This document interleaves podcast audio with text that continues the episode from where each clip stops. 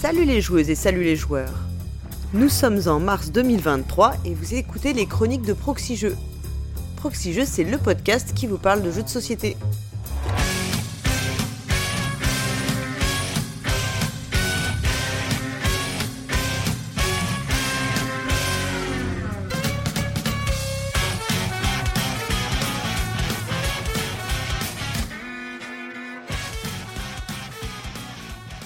Je suis Paul Gara et ça y est, on peut l'annoncer, c'est le printemps.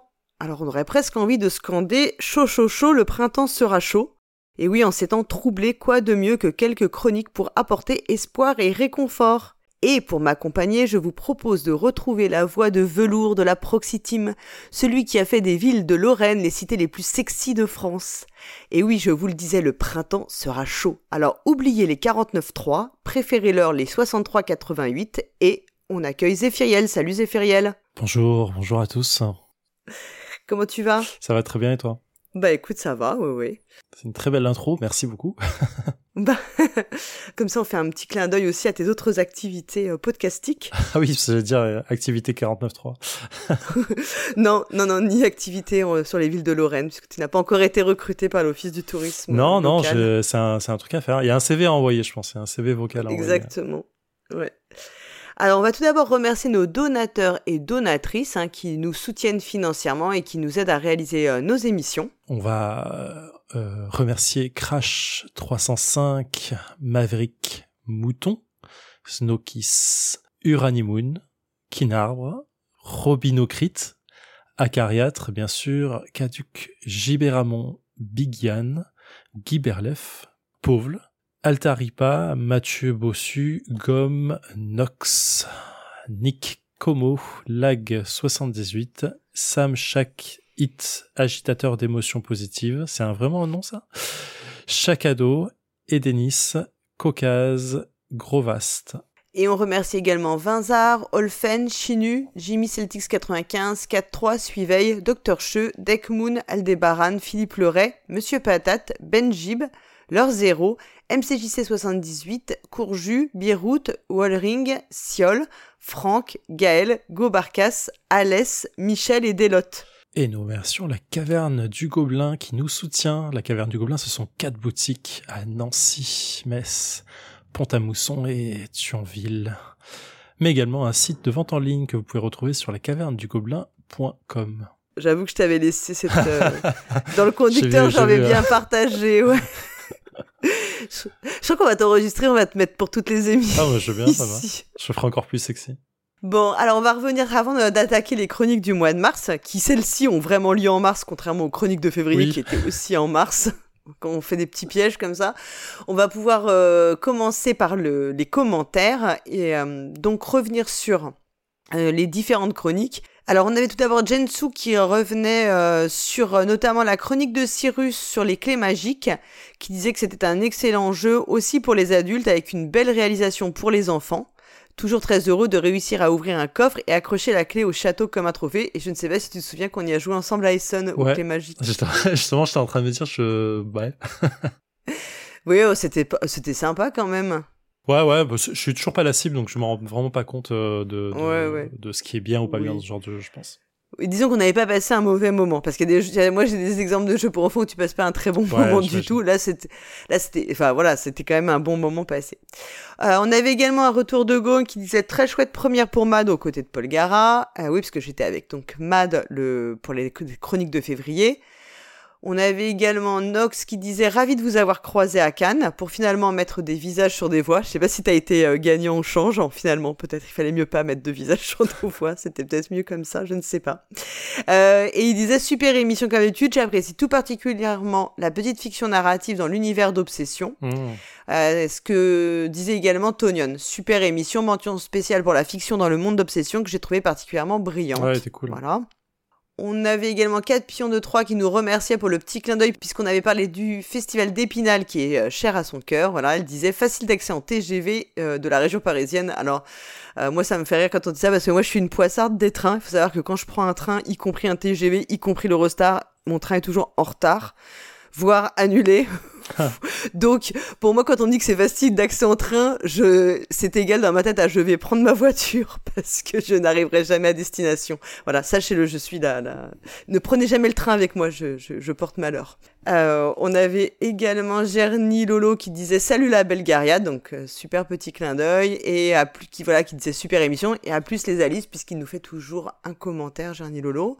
Euh, qu'est-ce qu'on avait d'autre? On avait Lume qui disait c'est fin, c'est brillant, c'est drôle, c'est érudit et léger à la fois, mais que c'est court ce mois-ci. Et oui, il y avait, il y avait, il manquait notamment la chronique du professeur, et il disait allez pour le coup, je vais écouter les chroniques deux fois. Alors ça, je me dis ça c'est ça c'est cool parce que ça ça compense tous ceux qui nous écoutent en un et demi, ce que je trouve pas, pas cool du tout. Moi, j'aime pas. Moi, j'arrive pas à écouter en. Je sais pas si toi t'arrives à écouter en accéléré. Euh, si j'arrive. Je suis pas à 1,5, mais parfois il y a 1.2, 1.3. Ouais, ça dépend des, euh, ça dépend des, euh, des podcasts.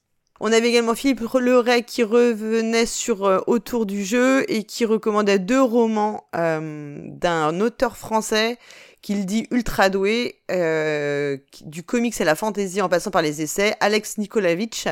Donc c'est des romans parus au bouton électrique, Trois coracles cinglaient vers le couchant et Lancelot avançait en armes. Donc c'était dans le pour euh, boucler avec le thème euh, Roi Arthur, Chevalier de la Table Ronde que euh, Flavien et Benofix avaient présenté le mois dernier. Il me semble que Alex Nikolavitch c'est aussi un, un, traducteur de comics. On l'avait reçu, je crois, dans euh, dans Comics Outcast, c'est une personne ultra sympa, vraiment adorable et euh, qui a une culture générale assez ouf, euh, vraiment, vraiment super sympa. Si je me trompe pas de personne, euh, je crois que c'est ça. Euh, je pense que ça a l'air d'être lui, ouais, parce qu'il dit, il dit comics, fantasy, scénariste, traducteur, donc euh, roman, enfin donc ouais, beaucoup de d'activités, ouais. d'activités littéraires. Et enfin, on avait Alpha qui nous disait toujours sur ce thème qu'il existe un double épisode de MacGyver intitulé MacGyver le Preux dans lequel ouais. le héros est projeté à Valon. Ouais, ouais je m'en souviens de cet épisode.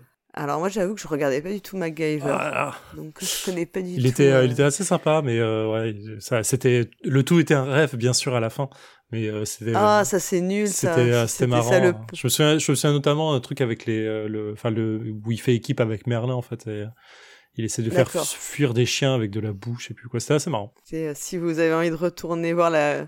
les vieux épisodes de MacGyver avec la coupe de cheveux improbable de, je crois qu'il s'appelle Richard Dean Anderson, ouais, hein, le absolument. acteur, voilà. et le petit générique bien reconnaissable. Mm.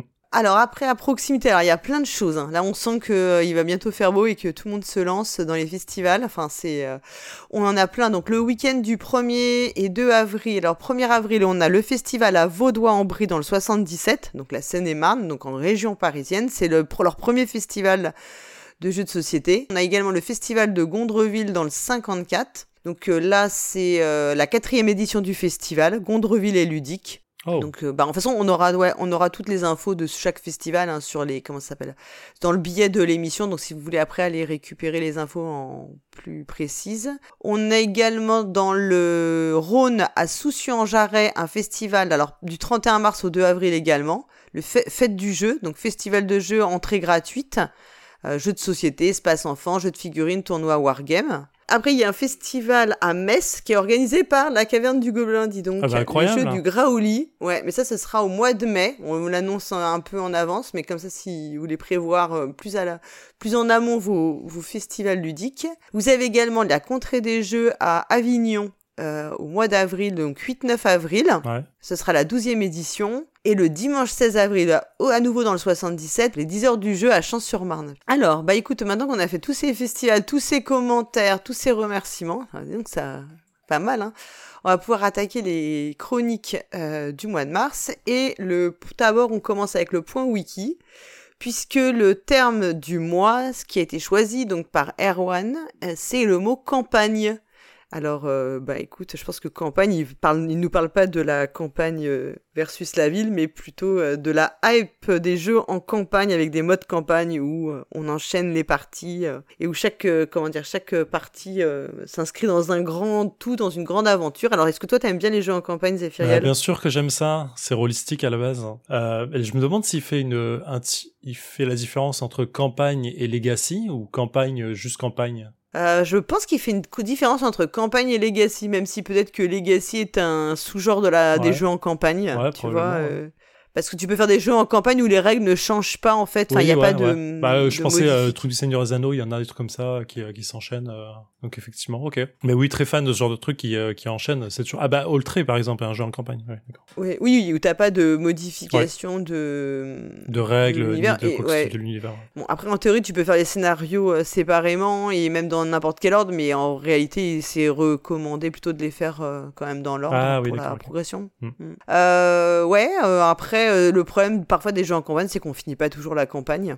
c'est pas toujours euh, si évident que ça de terminer euh, des jeux où qui impliquent euh, bah, 8, 9, 10 et plus parties. Avec le même groupe. Bah oui, le dilemme du roi par exemple, c'est un jeu en campagne, même s'il est un peu legacy mm. dans l'idée, mais effectivement oui, c'est toujours délicat dès que tu dois passer 5-6 parties au minimum avec les mêmes personnes tout le temps, c'est un peu difficile. Quoi. Et je me demandais aussi si ça, le terme campagne en, englobait aussi tout ce qui est les jeux de campagne militaire, ou peut-être que c'est en juste une partie, mais où tu vas euh, essayer de retracer donc, dans des wargames un peu. Comme Mémoire 44. Hein.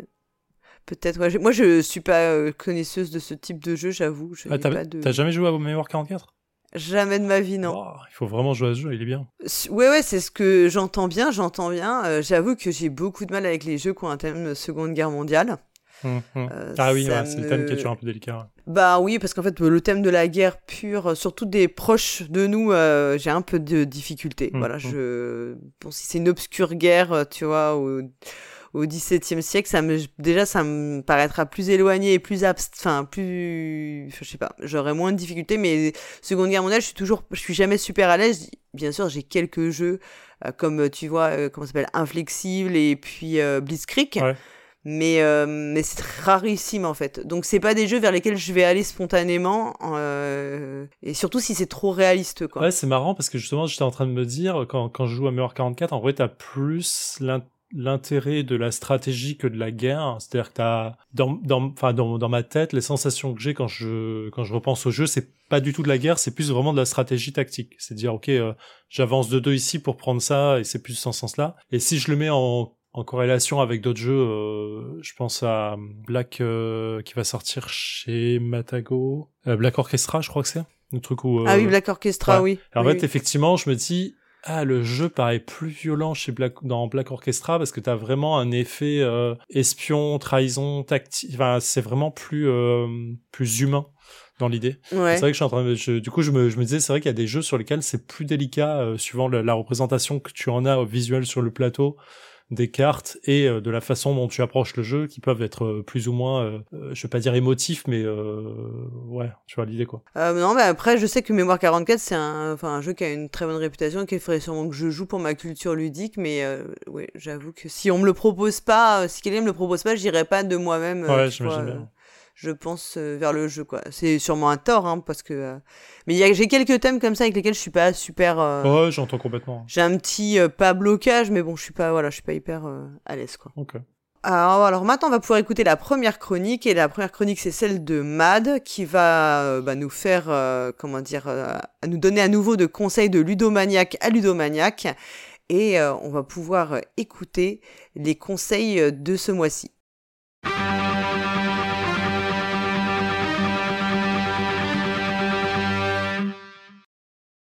Bonjour auditrices et auditeurs de Proxy je suis Mad et vous écoutez la chronique Ludomaniac.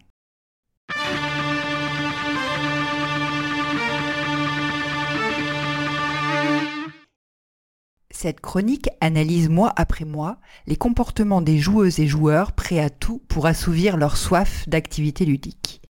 Pour sortir d'un discours fondé sur les impressions et mes expériences personnelles, j'ai lancé en janvier dernier un questionnaire à grande échelle dont la rigueur scientifique ne saurait être remise en cause. Les propos qui seront tenus ici désormais seront tous étayés par l'étude rigoureuse des résultats obtenus. Je n'hésiterai donc pas à reprendre de larges extraits des commentaires que vous avez laissés. À ce jour, 90 personnes ont pris quelques minutes de leur temps pour compléter le questionnaire, ce qui, comme l'a pertinemment fait remarquer un de nos auditeurs, constitue déjà un premier enseignement. Un comportement ludomaniaque? Je réponds à ce questionnaire stupide. Ça donne une idée de mon profil, non? En tout cas, grand merci à elle. Pour les personnes qui n'auraient pas eu la curiosité d'aller voir le formulaire, sachez que celui-ci se compose de 7 questions.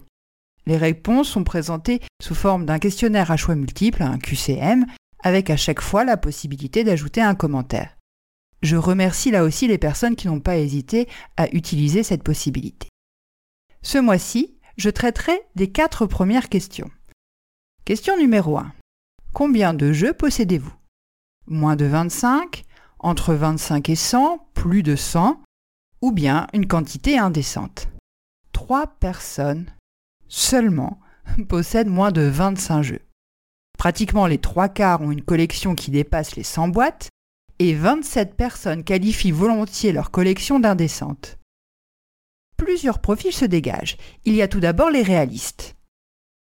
100 jeux, et c'est déjà indécent. Vraiment trop pour ne jouer qu'à deux. Les précis. Euh, je n'ai que des jeux moches et marrons. Moi, j'ai débloqué le badge 500 sur MyLudo. J'ai 160 jeux en comptant les extensions et les jeux enfants de ma fille. Ensuite, ceux et celles qui se trouvent des excuses. J'ai 650 jeux, mais c'est à cause d'Ocaseo, Parkage, Knapix et les ventes privées. À ma décharge, une belle épaisseur de boîte de jeux contre les murs extérieurs de l'appartement fournit une isolation supplémentaire non négligeable en ces temps de froideur et de disette énergétique. Les raisonnables. Je me limite, avec plus ou moins de réussite d'ailleurs, à un jeu acheté par mois. J'ai une règle d'or, pas plus de 50 jeux. Ça rentre, ça sort. Et puis il y a les sans limites. 1230 jeux. Autant de jeux que de places disponibles. J'attire votre attention sur le fait que tous n'ont pas la même définition de l'indécence. 400 n'est pas considéré comme indécent pour l'un, alors que pour un autre, l'indécence commence à partir de 100. Question numéro 2. À combien de jeux différents jouez-vous par semaine? 10% des personnes sondées ne jouent pas toutes les semaines et beaucoup regrettent cet état de fait. La plupart jouent à moins de 5 jeux et les plus chanceux, ceux et celles qui jouent à plus de 5 jeux par semaine, représentent un tiers des joueuses et joueurs interrogés. Et parmi eux, on trouve les connectés. Je joue à plus de 5 jeux par semaine si on compte les jeux en numérique moins de 5 en physique, mais par contre une trentaine de parties en permanence sur BGA.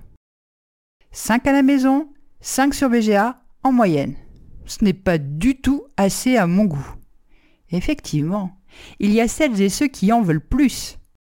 Moins de 5 par semaine, mille fois hélas. Hélas, il faut que je mette les conseils de Ludomaniac en application. Du temps du temps. Donnez-moi du temps. Les entreprenants. On joue tous les jours à deux, plus une soirée jeu par semaine à l'extérieur, plus une autre soirée jeu qui se met en place à peu près régulièrement tous les 15 jours. Les matheux. Plus de 5, mais ça c'est une moyenne sur l'année. C'est grâce au week-end et au festival. Sinon, c'est moins de 5 en général. 150 jeux différents par an sur les deux dernières années, dont environ 3 différents par semaine. On a tendance à jouer par vague, du coup, Parfois, on va rejouer X fois au même jeu dans là les semaines. Donc je dirais moins de 5, même si parfois, en nombre de parties, on peut être à plus de 5. Question numéro 3. Qu'est-ce que pour vous Carcassonne? Massivement, 82% tout de même, nos amis joueuses et joueurs ont indiqué que Carcassonne était avant tout et surtout le jeu de société qui avait popularisé le Meeple. Et cela loin devant la réponse académique de une ville située en haut d'une colline dans le Languedoc, dans le sud de la France, célèbre pour sa citadelle médiévale. Là encore, les réponses peuvent être organisées en plusieurs catégories. Il y a tout d'abord les nostalgiques. Carcassonne Mon premier amour. Le meilleur jeu du monde Pour le coup, c'est le jeu qui m'a fait retomber dans les jeux de société en 2008. Les connaisseurs Carcassonne est un très bon jeu d'introduction pour les néo-joueurs. J'en ai converti quelques-uns comme ça. C'est un bon échauffement en début de soirée. Les historiens. Une légende si classe qu'elle en est sûrement fausse. Une histoire avec un cochon. Carcassonne, oui, avec un musée de la torture, c'est ça? Et puis, il y a ceux qui se confient. Bizarrement, je n'ai jamais joué à Carcassonne. De par sa proximité géographique, j'ai connu la ville bien avant le jeu. Mais c'est un des premiers jeux modernes que j'ai eu, et je le ressors parfois. Et puis on trouve les comiques. Carcassonne, bah, un mélange de franglais pour parler d'une voiture qui klaxonne Question numéro 4. Comment avez-vous appelé votre fils? La moitié des auditeurs et auditrices n'ont pas de fils. Parmi les prénoms donnés, aucun Bruno, aucun Ludovic. Il y a toutefois un Théo et un copain qui a un fils qui s'appellerait Théo. Toutefois, quelques prénoms cités dans les commentaires nous semblent quelque peu familiers. Je n'ai pas de fils, mais si j'en avais un, je l'appellerais Friedman. J'ai appelé mon fils autrement, mais je viens de pledger pour un autre. Livraison prévue mi-mai. Qui sait? Peut-être nous l'appellerons Vlada? Vlada, à la limite, j'aurais pu, mais quelle galère avec l'administration. Le nom de mes enfants n'a rien à voir avec le monde du jeu de société. Pour nos deux garçons, avec moi moitié, on est tombé d'accord sur Tigre et Euphrate. Avec cette nouvelle astuce ludomaniaque, je vais peut-être y penser. Pourquoi pas Conan? Moi, j'ai une fille, elle s'appelle Anaé, mais j'attends un deuxième enfant. Et pourquoi pas lui donner le prénom si c'est encore une fille, de la reine du Meeple, la douce et bien nommée Polgara. Voilà, c'est tout pour ce mois-ci. Bien entendu, vous trouverez dans le billet des chroniques tous les graphiques reprenant l'ensemble des données. Je vous donne rendez-vous en mai pour la suite et la fin de cette présentation. À dans deux mois et surtout, jouons bien. Eh ben merci beaucoup Mad. Donc euh, elle revient sur le formulaire qu'elle avait euh, incité les auditeurs et auditrices à compléter euh, il y a donc deux mois. Mmh, mmh. Alors est-ce que tu l'avais rempli toi ou pas Ouais, je me souviens. J'ai un doute maintenant. Je me revois le remplir, mais je sais plus si j'avais fini ou pas parce que très souvent avec le formulaire, je fais un peu ça, je l'ouvre de côté et je, je, me dis je vais le remplir. Je, je, lui demanderai, mais je crois bien l'avoir rempli. Ouais. Ok, donc tu avais. Alors, combien de jeux possèdes-tu? Tiens, on va pouvoir euh, vérifier. Euh. J'avais probablement mis une quantité indécente. Comme moi aussi, voilà. Bien sûr. Voilà, l'indécence commençant assez loin chez moi, donc c'est vraiment une indécence indécente, quoi. Euh, à combien de jeux joues-tu par semaine? Alors, je crois que la question était physique ou, ou en ligne. Ouais, ouais, c'est ça. Ouais, enfin, en ligne, clairement, je compte pas parce que les parties Magic comptent pas. Enfin, compte, mais euh, je sais pas, mais euh, je suis au moins à ouais, 5 ou 6 minimum. Mais pareil, ouais, Pareil, ouais, si je enlève même en enlevant les parties en, alors moi je joue en ligne, en fait je ne joue qu'à, je joue un peu avec Flavien en ligne et sinon je joue à Magic et j'essaie d'enregistrer mes parties maintenant, mmh. notamment pour faire des, après j'ambitionne de faire des stats en fonction des decks avec lesquels j'ai joué, tu vois, j'ai vraiment. Et c'est quasi impossible. La rotation fait que les decks euh, changent tout le temps, c'est pas possible. je sais, mais j'aimerais bien voir quand même, me dit, euh, bon, si à un moment mes heures perdues, je, me lancerai là-dedans. Euh, mais même en physique, je fais plus de 5 parties, oui, par, je crois que c'était par semaine, c'est ça ouais, Pas par jour quand même, mais je joue tous les jours de. Je joue tous les jours. T'as un défi sur ça, non? Ouais, exactement. J'ai un défi léger stade, donc euh, hyper important de le réaliser. Euh, à la question qu'est-ce que Carcassonne? Alors moi, je sais plus du tout ce que j'ai répondu. Hein. Euh, je sais plus, mais probablement un jeu euh, ou une J'hésite entre un jeu, le jeu et la ville. Enfin, j'ai dû. Ouais, moi je pense que j'ai répondu quand même la ville parce que pour moi c'est plutôt le côté historique et tout. ouais. J'ai peut-être fait une blague, mais je me souviens pas. Et comment avez-vous appelé votre fils? Alors bah je n'en ai pas, donc euh, je ne peux pas. Euh, bah voilà. Alors moi, ouais, mon fils n'a, oh, son prénom n'a aucun rapport avec le monde du jeu, euh, mais j'ai comme ça découvert que quelqu'un avait dans l'idée d'appeler son enfant peut-être Pulgara, donc j'ai trouvé ça vraiment à la fois mignon et bizarre. Ouais, oui, ouais, bizarre, disons-le. la reine du meeple, la douce et bien nommée Pulgara. Alors douce, il faut savoir que c'est pas de l'adjectif qui me caractérise le mieux, j'avoue. Sachez que l'effet de la délicatesse euh, comme celle de la patience ne se sont pas penchées sur mon berceau. Et euh, donc euh, c'est pas c'est plutôt ce sera pas la douce. C'est pas je suis pas sûr que ce soit ce qui ce qui marche le plus sachant que Paul Gara est une sorcière à la base donc autant vous dire que ah ouais c'est plus juste là effectivement. Ouais hein, c'est plus moi hein. mais une mais une sorcière positive hein. ah d'accord mais euh, j'aime bien l'idée, euh, je sais plus, à un moment, quand elle dit que euh, il y a des personnes qui se limitent genre à 50 jeux et que quand il y en a un qui rentre, il y en a un qui sort. je, me pose vraiment la question de dire, est-ce comment ça fonctionne? C'est-à-dire que tu vois un jeu, tu vas acheter, tu sais que tu en as 50 chez toi, tu l'achètes. Est-ce que tu attends d'avoir fait sortir un jeu pour l'acheter? Ou est-ce que tu l'achètes mhm. en disant, OK, je ne rachète plus tant que j'ai pas fait le sortir le suivant, mais s'il y a, s'il y a deux jeux qui sortent en même temps et que t'en as un qui est pas vendu, enfin, tu vois, je, me, ah dis que ça doit poser un problème de logistique et je me demande s'il y a pas une zone tampon entre 50 et 55 jeux qui disent, OK, les 5 supplémentaires, c'est ceux qui doivent sortir. Je, suis intéressé en vrai juste par la logistique du truc. Ouais, il faut que les, donc dans les commentaires, vous pouvez nous expliquer pour ceux qui ont cette euh, stratégie pour limiter leurs achats, euh, comment vous faites concrètement quoi? Est-ce que vous vendez avant de racheter? Ou est-ce que euh, si vous avez quand vous avez validé votre euh, panier Philibert, vous faites tout de suite une annonce au caso dans la foulée? Ou est-ce que tu as tout le temps en vrai que 48 jeux pour dire OK, j'ai de la marge pour les rapports en acheter quoi, tu vois? Est-ce que tu fais genre tous les mois un point sur tes jeux en disant bon bah celui-là il va partir? Je sais pas, c'est vraiment un je me pose vraiment la question. Moi, ça, je le fais quand même régulièrement, tu vois, de refaire un peu un check des jeux et de me dire, bon, est-ce que vraiment il n'y a pas euh, des jeux auxquels je jouerais plus ou des jeux que. acheter un peu sur des coups de tête et tout? Ouais, en vrai, tu... je me dis qu'à 50 jeux. Enfin, en vrai, je fais une typologie de personnes, mais je me dis, à ce niveau de nombre de jeux, est-ce que tu fais de la veille régulière ludique et donc tu sais exactement le jeu que tu vas acheter et en prévision tu vas en vendre euh, ou est-ce que mm. euh, à ce nombre de jeux t'es pas assez entre guillemets impliqué euh, dans le monde dans le, la veille ludique pour essayer de faire ça? Et du coup c'est plus du je suis en train de regarder sur ma boutique préférée et je vois un jeu et je me dis bon bah go je l'achète quoi et tu vois c'est vraiment la question de juste de dire ou alors tu parce que tu es quelqu'un qui est très très impliqué et tu te dis tu te limites en nombre de jeux parce que tu sais que ça peut déborder. Enfin vraiment c'est c'est vraiment une question que je me pose. J'ai vraiment passé au moins 10 minutes à me dire putain et en fait il y a tout un, un, système à mettre en place là-dessus qui est ultra ultra délicat quoi. Moi je sais que je suis incapable de faire ce genre de choses. Là clairement pas non. Mais quand je quand je regarde mes enfin mes, mes armoires, je me dis OK, je vais vendre ça j'ai pas joué depuis que je l'ai acheté. je me dis, bah, en vrai, ouais, mais peut-être que. Et c'est super dur de, de faire ça. Moi, je suis euh, comme ça aussi. Je me dis toujours, ah, mais, mais peut-être que ah, j'y rejouerai. Ou... C'est rare que je, te, que je dise vraiment clairement, bon, bah, ça, ça peut dégager. C'est vraiment rarissime, quoi. Ouais. Alors, en vrai, t'as as mm. aussi l'aspect de dire, si tu dois vendre un jeu, tu dis, oui, mais en fait, il se vend pas. Enfin, je regarde les annonces, il y en a 10. ou alors, il se vend 4 euros. Euh, est-ce que j'ai vraiment envie de m'emmerder pour 4 euros? Tu vois, t'as vraiment. Enfin, pour moi, il y a tout un, aspect là-dessus, quoi. Un carton, un emballage. Ouais, je sais pas, je sais pas. je suis assez d'accord aussi. Parfois, c'est c'est ça aussi qui fait que si après si t'as pas de problème de place et pas de problème de enfin de ouais de comment dire de budget, bon bah c'est sûr que c'est plus facile, mais euh bah, je pense qu'un problème de place ça aura toujours un au bout d'un moment, mais euh oui, de toute façon.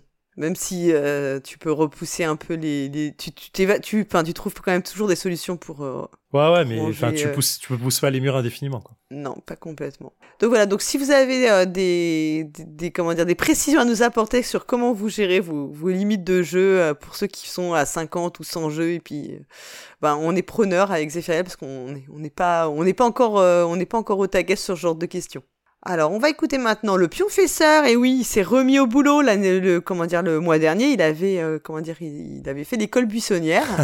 et euh, ouais, ouais, on avait bien noté. Euh, et donc, il nous revient plus fort et plus. plus enjoué. Ouais, plus enjoué. Et j'espère qu'il y a des punchlines comme il sait les, les faire dans ses chroniques. On va l'écouter tout de suite.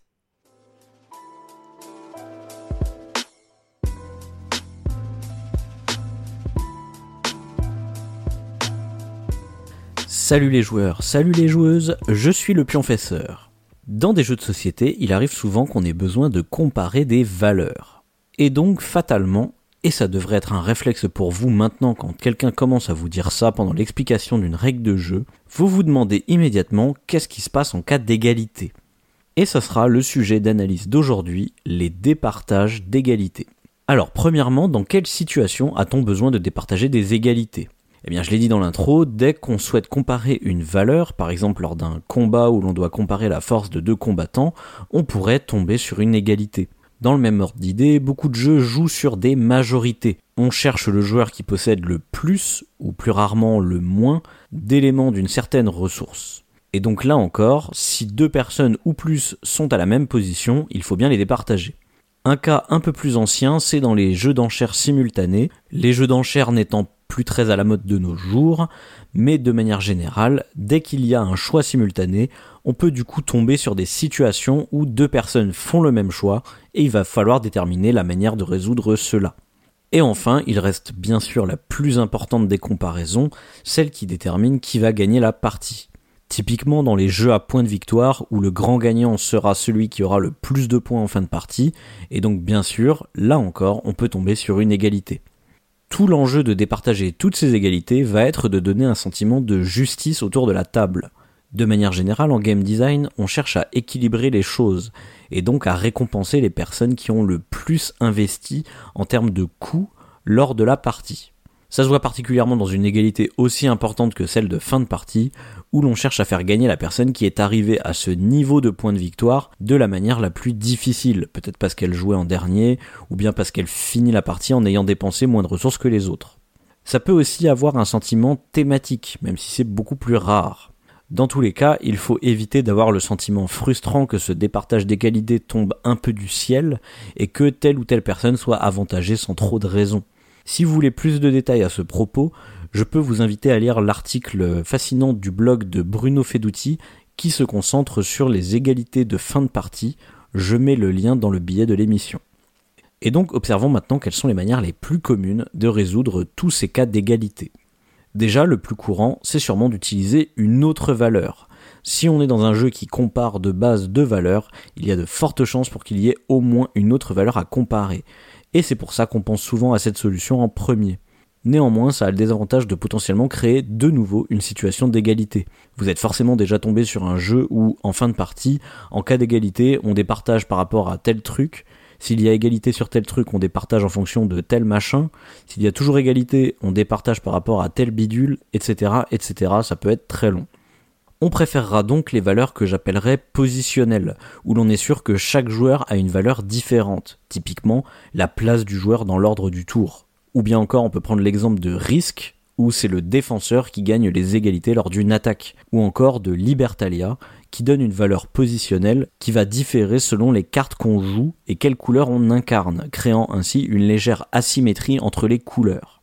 Bien voilà, donc méthode de départage d'égalité suivante, faire ça de manière aléatoire. C'est une méthode très rarement utilisée puisque comme on l'a dit plus tôt, le but du départage d'égalité reste de créer un sentiment de justice chez les joueurs et on sait bien que l'aléatoire c'est, à l'inverse le plus total, complètement arbitraire. On va donc retrouver ça seulement dans des moments où le départage d'égalité n'a pas beaucoup d'importance, ou bien dans des jeux déjà pas mal basés sur le hasard. On peut prendre l'exemple des dungeon crawlers à l'ancienne, comme Warhammer Quest, où les ennemis vont attaquer le joueur le plus proche, et en cas d'égalité, on tirera au hasard sa cible. Ensuite, nous avons les jeux qui décident simplement de ne pas résoudre les égalités. Quand il s'agit d'une égalité de fin de partie, ça crée une sorte de troisième état de fin de partie pour un joueur. Autre que la défaite ou la victoire, il y aurait l'égalité. Ça se voit bien par exemple aux échecs, où le terme est bien défini comme n'étant ni une victoire ni une défaite. Quand il s'agit à l'opposé d'une égalité au cours de la partie, donc simplement suite à une comparaison de valeurs, on peut alors avoir trois cas possibles. Soit petite 1, nous avons la résolution, disons, gentille, les anglophones utilisent le terme friendly, c'est-à-dire que toutes les personnes à égalité reçoivent le bonus associé au fait d'avoir la plus grande valeur. Soit petite 2, nous avons la résolution méchante, c'est-à-dire que personne ne reçoit le bonus en question. Soit petit 3, on entre dans un autre cas prévu par le jeu, le plus souvent les joueurs vont se partager le bonus d'une manière ou d'une autre, ou bien ils recevront un bonus alternatif plus faible. Le cas typique, c'est une majorité de symboles qui rapportent un certain nombre de points. Dans le premier cas, tout le monde à égalité reçoit les points. Dans le second cas, personne ne gagne rien. Et dans le troisième cas, les personnes se partagent les points en divisant par le nombre de joueurs à égalité. Tous ces cas vont donc avoir l'avantage de ne pas avoir à chercher de moyens de départager cette égalité, mais vont plutôt agir sur le résultat. Encore faut-il qu'à ce moment-là du jeu, on puisse se permettre d'avoir un résultat différent. On ne pourrait pas utiliser cette technique si la comparaison de valeurs permet de déterminer le premier joueur du tour, par exemple. Car si l'égalité n'est pas tranchée, le jeu ne pourrait pas se dérouler correctement. On ne pourrait pas avoir deux premiers joueurs ou zéro premier joueur. Passons à la méthode suivante. Une personne est désignée comme celle qui tranchera les égalités. C'est bien sûr généralement un avantage qui passera d'une main à l'autre au cours de la partie. Cette méthode est particulièrement utile dans des jeux très émergents, où il y a plein de capacités spéciales et autres situations spécifiques pas trop prévisibles, ce qui permet de centraliser une règle commune de départage de toutes les égalités. C'est particulièrement facile à mettre en place dans des jeux qui opposent deux camps, que ce soit deux équipes, deux joueurs, ou un jeu coopératif qui oppose les joueurs au jeu. On désigne alors un des deux camps comme étant celui qui décidera de toutes les égalités. On peut citer le jeu de cartes à collectionner Horror Arkham, où les égalités sont toujours au désavantage des joueurs. On peut néanmoins retrouver cette règle dans des jeux à plus d'un camp, typiquement les jeux compétitifs à plus de deux joueurs, où cela pourra alors entraîner des dynamiques d'alliance et de négociation entre les joueurs. Citons l'exemple de Dicetown où le shérif décide de la plupart des égalités et peut être soudoyé pour faire gagner tel ou tel joueur lors d'un départage. Et enfin, dernière méthode que l'on pourrait simplement appeler les égalités s'annulent. C'est ce qu'on retrouve à la base dans Stupide Vautour, et vous irez écouter l'épisode de Sortons le grand jeu que j'avais fait avec Cyrus pour voir tous les descendants de ce jeu, mais l'idée générale c'est que les personnes à égalité ne sont alors plus considérées comme étant dans la compétition pour obtenir ce que l'on voulait à la base en comparant nos valeurs. C'est alors la personne ayant la plus grande valeur qui n'est pas à égalité qui gagne ce qu'il y avait à gagner. C'est une méthode qui va radicalement créer un gameplay différent et elle est généralement centrale dans le jeu en question. Du coup, ça va créer le fameux sentiment de double guessing. Et du coup, ça marche à peu près que dans des jeux à choix simultanés, où tout l'enjeu sera donc de deviner ce que les adversaires vont jouer pour essayer de savoir où il faut se positionner, soit au niveau de la plus haute valeur, soit un peu en dessous pour ne pas être dans une égalité. Voilà, il est temps de conclure. On trouve des égalités dans beaucoup de jeux de société, que ça soit en fin de partie ou simplement pour comparer une valeur, l'enjeu sera de créer le même sentiment d'équilibre et de justice qu'on trouve dans le reste du jeu. Et donc, la méthode pour résoudre l'égalité devra être appropriée à ce que la conception du jeu veut nous transmettre. On pourra alors observer d'autres valeurs, désigner aléatoirement, désigner une personne qui décidera, ne pas résoudre l'égalité, ou encore créer tout un gameplay autour des égalités qui s'annulent. À l'auteur de faire en sorte que tout ça soit cohérent, mécaniquement comme thématiquement. Et vous, connaissez-vous des manières particulières qu'ont les jeux de résoudre les égalités? Pensez-vous à d'autres situations qui pourraient amener à une égalité? N'hésitez pas à me le dire dans les commentaires et d'ici là, jouez bien.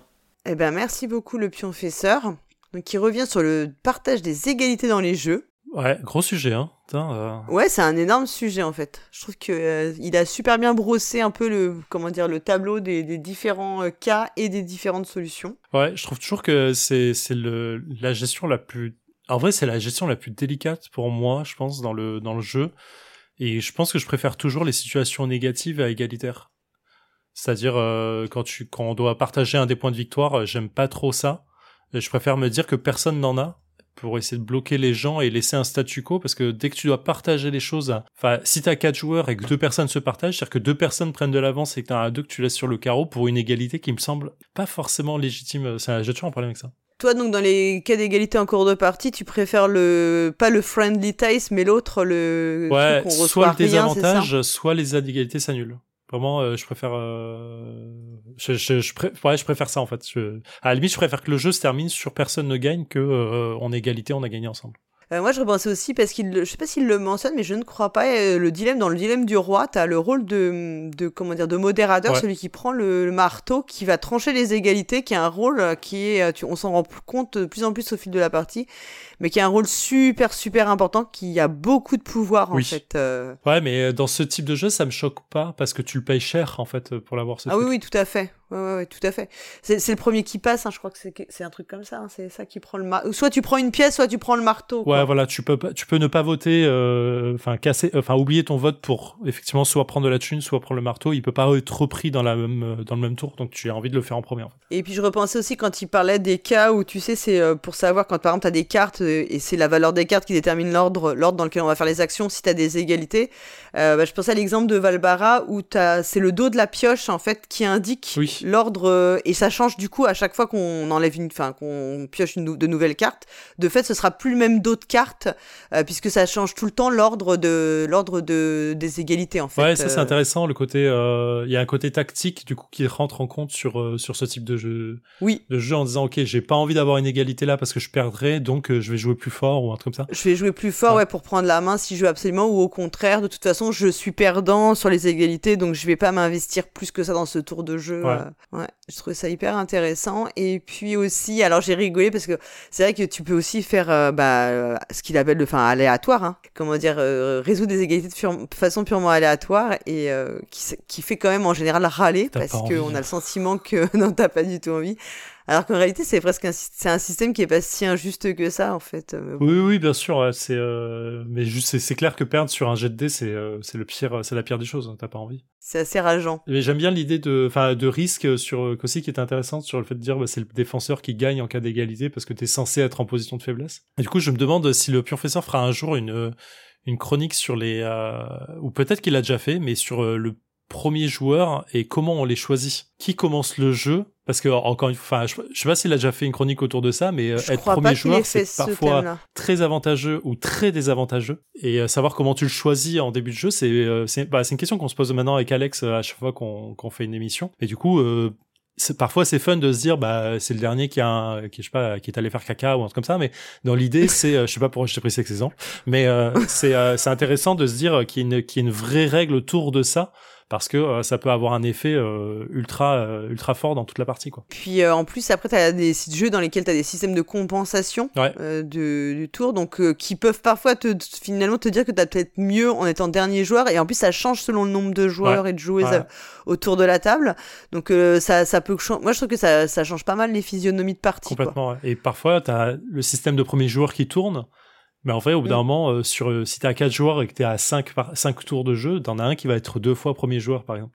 Et du coup, c'est, euh, enfin voilà, je, je lance la, je lance ce pavé en l'air, voir si le professeur le rattrape. Bah par exemple, tu vois le jeu Mille Fiori auquel on avait joué ensemble, je trouve que c'est un jeu où c'est désavantageux d'être première joueuse, enfin d'être la première première joueuse, puisque de fait, comme t'as moins de choses sur la table, je pense que t'as moins de combos possibles. Et donc, même si tu, quand tu vas drafter, tu auras moins de. Euh, le fait de choisir ta carte, eh ben, te donne moins d'avantages puisque tu vas avoir moins de combinaisons possibles puisque tu as peu posé sur le plateau. Quoi. Et si t'es dernier ou dernière, effectivement, tu peux aussi être désavantagé parce que tout a été pris euh, ou ton combo a été cassé quoi. Ouais, tu peux pas pas beaucoup anticiper sur ce que ce qui va marcher quoi. Donc euh, ouais, c'est assez ouais, c'est c'est assez ouais, il y a des jeux où c'est pas si avantageux que ça d'être première joueuse en réalité. Alors ouais, tu vois, sur ce type de jeu, être désavantagé, euh, que tu sois euh, premier ou première ou dernier dernière, c'est mieux, tu vois. Qu'il n'y ait, pas d'avantage, mm. que les deux soient désavantagés. Je reviens au truc des égalités où je préfère que ce soit désavantageux pour tout le monde. C'est euh, c'est un peu cet effet-là en fait. C'est un peu se dire, bah en fait, t'as aucun avantage à être premier ou ou dernière, c'est pareil quoi. Bon bah écoute, on va demander donc, on va faire une petite commande au pionfesseur voilà. de euh, voilà de nous faire une chronique sur euh, la, le, le, la détermination de la première joueuse et les avantages ou inconvénients qui en résultent. Et puis euh, comme ça on pourra en rediscuter une prochaine fois. Et en attendant, maintenant qu'on a bien, on a un peu réfléchi et tout, on va moins réfléchir, on va écouter Cyrus nous parler d'un jeu pour enfants qui a l'air surtout rigolo. Mhm. Euh, il va nous parler de Gratouizo. Tout est dans le titre, je pense. On l'écoute. Papa, ça me gratte, ça me gratte. Moi aussi, ça me gratte de partout. Vite, vite, allons jouer à Gratouizo.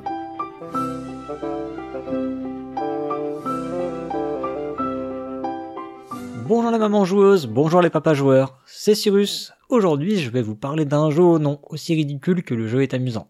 Ce jeu s'appelle Gratouizo. C'est dire si vous allez vous amuser. Gratouille est un jeu de Florian Nadler. Il est édité chez Schmidt. Les illustrations sont signées Kinetic et Glenn Viljoen. Il se joue de 2 à 4 joueurs et joueuses pour des parties d'environ 10 minutes. C'est un jeu accessible à partir de 5 ans, qui est fabriqué en Chine et qui est disponible à la caverne du Gobelin au prix de 23,90€. Dans Gratouille chacun va incarner un animal infesté de puces. Votre objectif, vous en débarrasser. Et les donner à papa effectivement, si vous arrivez à les refiler aux autres, c'est encore mieux. Avec ce thème, le décor est planté, et d'ailleurs, on ne s'y trompe pas en regardant la couverture du jeu. Une couverture qui ferait sans doute fuir une bonne partie des parents et autres adorateurs de joueurs nés que vous êtes. La couverture présente en effet des animaux qui se secouent pour se débarrasser de puces qui sautent partout. Et dans un coin, on peut voir une mise en situation du jeu qui nous fait rapidement comprendre de quoi il en retourne. Gratouille c'est un plateau surélevé dans lequel se trouvent 16 cases en plastique. Chaque case représente une partie du pelage d'un des animaux du jeu. Au début de la partie, on va disposer deux puces en plastique sur chacune de ces cases. Les joueurs et joueuses jouent ensuite chacun leur tour. Au moyen d'un bâtonnet en bois type bâtonnet de glace, on va pouvoir repositionner les puces qui se trouvent sur une de nos cases, puis percuter cette case afin d'envoyer voler les puces qui s'y trouvent. Les puces qui sortent de la structure doivent être remises sur des cases du joueur fautif, tandis que si on parvient à envoyer des puces dans l'espace central, celles-ci sont retirées du jeu et le joueur ou la joueuse qui a réussi cette prouesse se voit offrir la possibilité de rejouer. Le premier ou la première à ne plus avoir aucune puce sur son pelage gagne la partie. Chers parents, oubliez votre sérieux quand vous jouez à Gratuizo. Si vous appliquez cette recommandation, vous passerez d'excellents moments avec votre enfant. Gratuizo est un jeu d'adresse qui, il est vrai, flirte avec la catégorie des action games. Vous savez, ces jeux qu'on trouve généralement en supermarché, souvent frénétiques, qui nécessitent des piles non fournies. D'ailleurs, on ne peut pas s'empêcher de penser au célébrissime Picpus. Picpus Picpus Vous ne dormirez plus Picpus Picpus C'est un jeu fou fou fou Pourtant, ces deux jeux n'ont pas grand chose à voir, si ce n'est leur thème à base de puces. Si Picpus est un jeu frénétique dans lequel il faut aller le plus vite possible pour récupérer des puces, Gratuizo est presque aux antipodes. Il s'agira au contraire de s'appliquer pour catapulter ces puces au bon endroit. Un exercice pas si simple qu'il faudra apprendre à maîtriser, mais nous joueurs nés s'en sortent assez rapidement. Les plus petits auront d'abord un peu de mal à comprendre qu'il faut placer les puces à un bout pour les catapulter à l'autre bout, mais sitôt cet apprentissage fait, soit à l'affaire de 2-3 lancers de puces, ils seront partis pour des heures et des heures de jeu. Paradoxal ou pas, si le jeu demande de la précision, il n'oublie pas de laisser sa part à la chance. Il ne s'agit pas de ce genre de jeu dans lequel la compétence prime par-dessus tout, ce qui aurait tendance à faire que les parties sont jouées d'avance. La compétence est certes un avantage, mais imaginez. Vous positionnez un tas de 3-4 puces à moitié les unes sur les autres. L'une étant posée à plat sur le ventre, l'autre roulant sur son dos, les autres brinque-ballantes sur les premières. Vous voulez les envoyer, disons, à peu près dans la case centrale. Hein. on, va pas être trop trop exigeant non plus. Hein. Pour ça, il va falloir frapper de votre bâtonnet la case sur laquelle se trouvent vos puces avec la bonne force, la bonne célérité, au bon endroit sur la case, case qui est carrée et pivote sur un axe sphérique. Je suis pas physicien, mais je suis pas certain qu'il soit plus facile de résoudre ce problème que de trouver la vitesse atteinte par un mobile autoporteur lancé avec une vitesse initiale nulle sur une pente de 10% après avoir parcouru 50 mètres.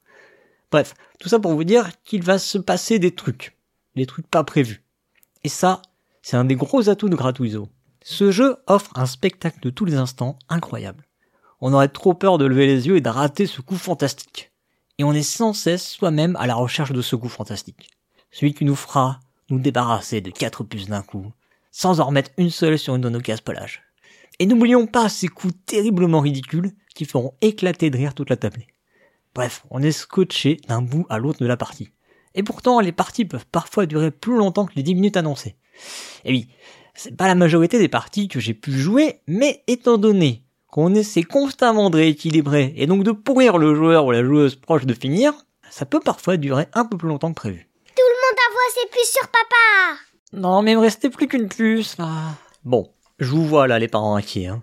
Vous avez tenu jusque là et vous vous dites que ça doit être un carnage dans la maison. Que vous allez retrouver des puces partout sous les meubles, alors oui, c'est possible. On va pas se mentir, l'éditeur a même prévu 5 puces arables dans le jeu, mais je vous recommande quand même de faire recompter les puces à vos enfants à la fin de chaque session de jeu. Oui, je suis comme ça, que voulez-vous, hein, j'ai pitié du SAV de Schmidt. Et oui, j'ai dit session de jeu parce qu'ici, c'est rare que le jeu sorte pour une seule partie. Ce qui me permet d'embrayer sur le point suivant, qui vous inquiète, chers parents, c'est incroyable cette transition. Hein. On pourrait croire qu'on est dans une chronique et que tout ou presque est écrit d'avance. Papa, t'as bientôt fini d'écrire ta chronique pour qu'on puisse aller jouer. Notre exemplaire a déjà subi une vingtaine de parties. En moins de deux semaines, oui. Oui, parce qu'à la base, euh, c'est pas le jeu que j'avais prévu de chroniquer. Mais compte tenu du succès fracassant du jeu à la maison, il a évincé tous les autres prétendants à une chronique journée. Car oui, le monde doit savoir que Gratuizo, c'est bien. Euh, j'en étais où? Euh, Oui, je disais que le jeu était solide. Malgré la vingtaine de parties, mon exemplaire paraît encore neuf. Et pourtant, je peux vous assurer qu'ils tapent fort avec leur bâtonnet les bougrins, et en nombre, parce qu'on joue souvent en 4. D'ailleurs, c'est à mon sens la configuration optimale. Plus de fun, plus de rebondissements, plus de coups réussis, plus de coups ratés, plus de suspense, bref, euh, plus de trucs cool. En plus de ça, si la règle propose de jouer deux animaux par joueur et joueuse dans un duel un contre un, elle ne précise pas ce qu'il advient des puces qui se retrouvent sur le ou les pelages non joués. J'imagine que les puces restent en place, ce qui a tendance à raccourcir les parties, et du coup on perd un peu l'aspect euh, tous sur le premier. Bon. Bon, il faut que je un peu là, que voulez-vous? L'excitation me prend à parler de ce jeu, c'est d'ailleurs un sentiment qui envahira vite vos enfants, Et du coup, bah, je vous conseille d'éviter de sortir ce jeu avant l'heure du coucher. Hein. Ça, c'est vraiment pas la meilleure idée du siècle. Bon, j'arrive à la fin de cette chronique et euh, après avoir prononcé sans doute une bonne douzaine de fois Gratouizo, euh, je dois quand même reconnaître que ce nom est bien ridicule. Mais ne passez pas à côté de ce jeu. Il a bien plus à proposer que ces jeux de supermarché qu'il évoque. Avec Gratouizo... Ah, mais... Je m'y ferai pas. Hein. Comment tu veux faire une conclusion un peu profonde et sérieuse avec un titre pareil? Avec Gratouizo, je vous garantis de bons moments de rigolade avec vos enfants. Et pas seulement d'ailleurs. Le jeu est aussi parfaitement adapté pour être joué entre adultes. J'ai coutume de me méfier de l'âge indiqué sur les boîtes de jeu, mais pour une fois, je vous dirais plutôt de vous méfier de l'âge que vous calculez à partir de votre année de naissance. On se retrouve le mois prochain pour une nouvelle chronique de journée. D'ici là, jouez bien, surtout avec vos enfants.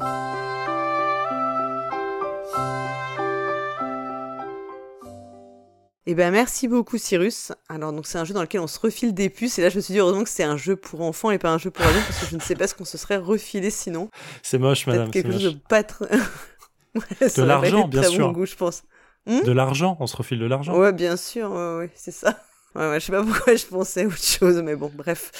Euh, non, non, mais ça a l'air assez marrant le jeu, euh, même si je pense que c'est pas du tout euh, pour moi. Ouais, je suis toujours pas la cible de ce genre de jeu. Je, je ne peux pas dire. En, vrai, quand je l'écoutais, je me suis dit que j'allais, j'aimerais bien tester parce que ça avait l'air marrant. Mais mm. j'ai la sensation que Cyrus est toujours plus content de parler de jeux enfants que de jeux adultes. Il a l'air toujours moins négatif quand il parle de jeux enfants. Je sais pas pourquoi. Il tire parce qu'il est moins blasé. Peut-être parce qu'il a des enfants qui jouent depuis moins longtemps que lui-même ne joue aux jeux de société et que du coup il peut, euh, il, fait plus de découvertes. Et après il y avait un jeu comme ça avec des histoires de singes et de puces. C'était Itchy Monkey auquel j'avais joué à Essen et c'était euh, voilà pareil. Euh, voilà c'était un pur jeu abstrait donc c'était pas trop le même délire que que Gratuizo. C'était un jeu pareil où on devait se refiler des puces quoi, enfin ou se débarrasser de ses puces donc c'était c'est assez marrant. Je vois qu'il y a quand même un, un thème. Enfin il y a des jeux autour de ce thème quoi. C'est assez improbable je, me souviens de la, la, la c'est Picpus, non, c'est quoi? C'est Oui, c'est ça, Picpus, le jeu des années 80-90 là avec la pub. Euh. Une pub horrible, non? Ouais, c'est assez horrible. Enfin, j'ai jamais joué, mais en vrai, je vois, je, ça m'a rappelé les souvenirs d'avoir le. Euh, moi, ça me dirait. Enfin, je vois la pub effectivement uniquement, mais euh, je sais pas comment, je me souviens plus trop en quoi ça consistait. Ah, pas du tout, j'ai jamais joué, je me souviens juste de la pub, effectivement. Dans le sens, euh, ça m'a rappelé des choses d'avoir de, d'avoir d'avoir ce, ce, jingle. Quoi. Ok, bon bah écoute, on va passer maintenant à la chronique de Lana et Drew qui nous emmène en voyage et ce mois-ci, il nous emmène à Tokyo.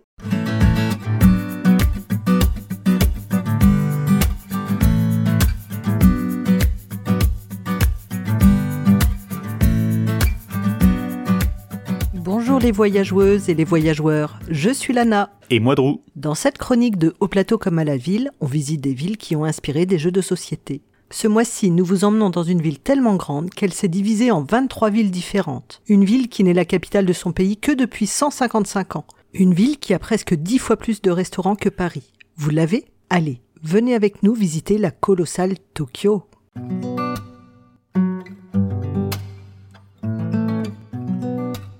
Avant de déambuler dans l'immense capitale nippone, faisons une courte visite historique de la ville.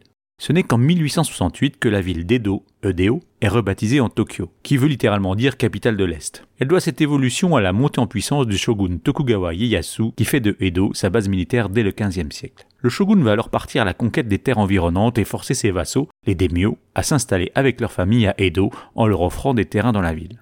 Cette obligation a surtout pour but de calmer les envies de rébellion des daimyo. Cette concentration de hauts dignitaires va faire prospérer la région à grands pas. À la restauration de l'empereur en 1868, celui-ci va s'installer dans le château d'Edo, confortant ainsi la supériorité de la ville face à la capitale jusqu'alors, Kyoto. Et d'ailleurs, le nom de Tokyo est un pied de nez à l'ancienne capitale dont la signification Kyoto veut dire ville-capitale. Les deux villes sont distantes de 500 km et une route les relie directement. Pour asseoir son autorité, le shogun fait construire cinq grandes routes qui partent d'Edo et sillonnent le pays. La route menant à Kyoto est la plus importante, et il ne faut pas moins de deux semaines pour en faire le trajet. Pour cela, elle est ponctuée de 53 relais espacés d'environ 4 ris, l'unité de distance de l'époque, soit environ 8 km. Ces relais sont souvent situés dans des sites pittoresques ou près de sanctuaires. Ils permettent aux voyageurs d'acheter des spécialités locales, de se reposer et de se ravitailler. Et il fallait bien ça pour pouvoir accueillir la cour entourant les daimyo en voyage, qui pouvait se monter alors à plusieurs centaines de personnes.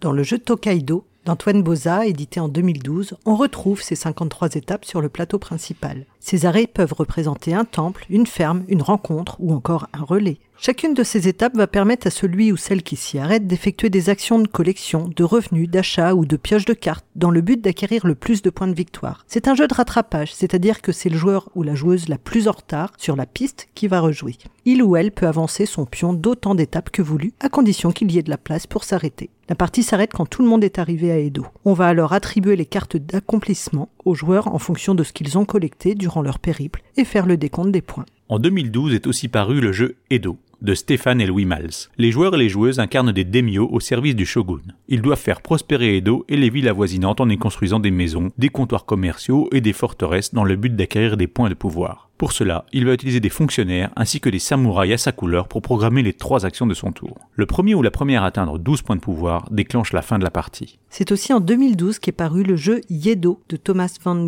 Ginst et Wolf Planck. Décidément, quand un thème est dans l'air. Cette fois, nous y incarnons différents clans qui ont 11 tours pour gagner un maximum de points en réussissant des missions à la difficulté variée. Pour les réussir, il faut par exemple posséder les bonnes armes et les bons équipements, ou encore avoir des ouvriers dans les bons quartiers de la ville. La mission la plus ardue du jeu consiste à assassiner le shogun régnant. Cela met fin immédiatement à la partie en accordant un grand nombre de points à celui ou celle qui la réalise, lui donnant de grandes chances de victoire. Mais ne nous étendons pas plus sur cette période Edo, riche en histoire. Et en jeu si celle-ci vous intéresse, vous pouvez aller écouter l'excellente chronique C'est l'histoire d'un jeu de Paul Gara et Hammer consacrée au jeu Iki et à l'ère Edo.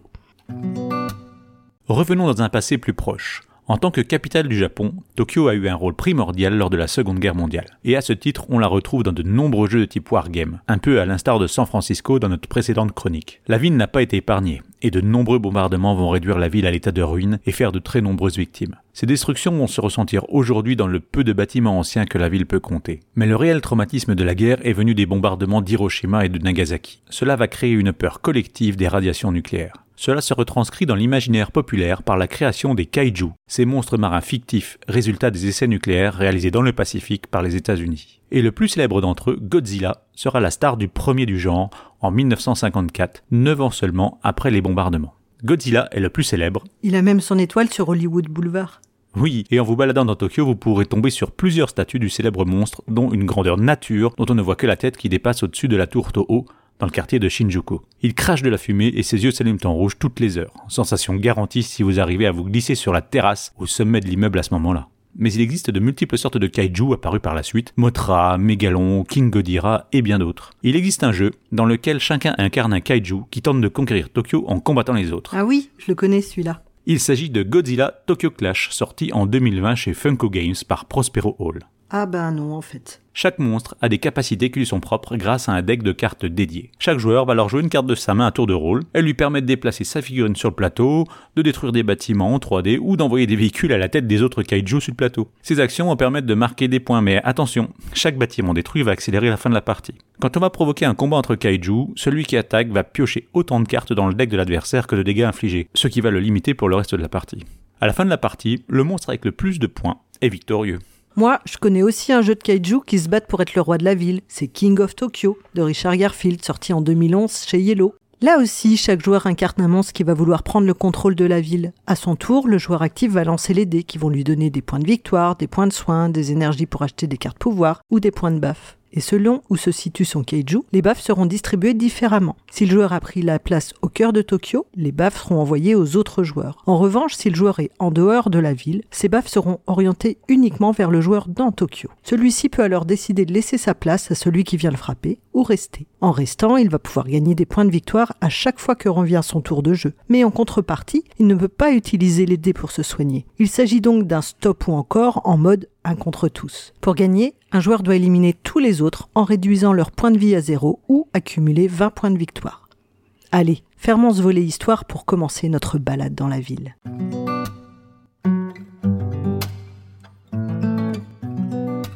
Il va falloir prendre des forces car la ville est immense. Elle mesure plus de 40 km de diamètre et il faut bien ça pour accueillir les 42 millions d'habitants de l'agglomération. Elle est tellement immense qu'en fait la ville de Tokyo n'existe plus.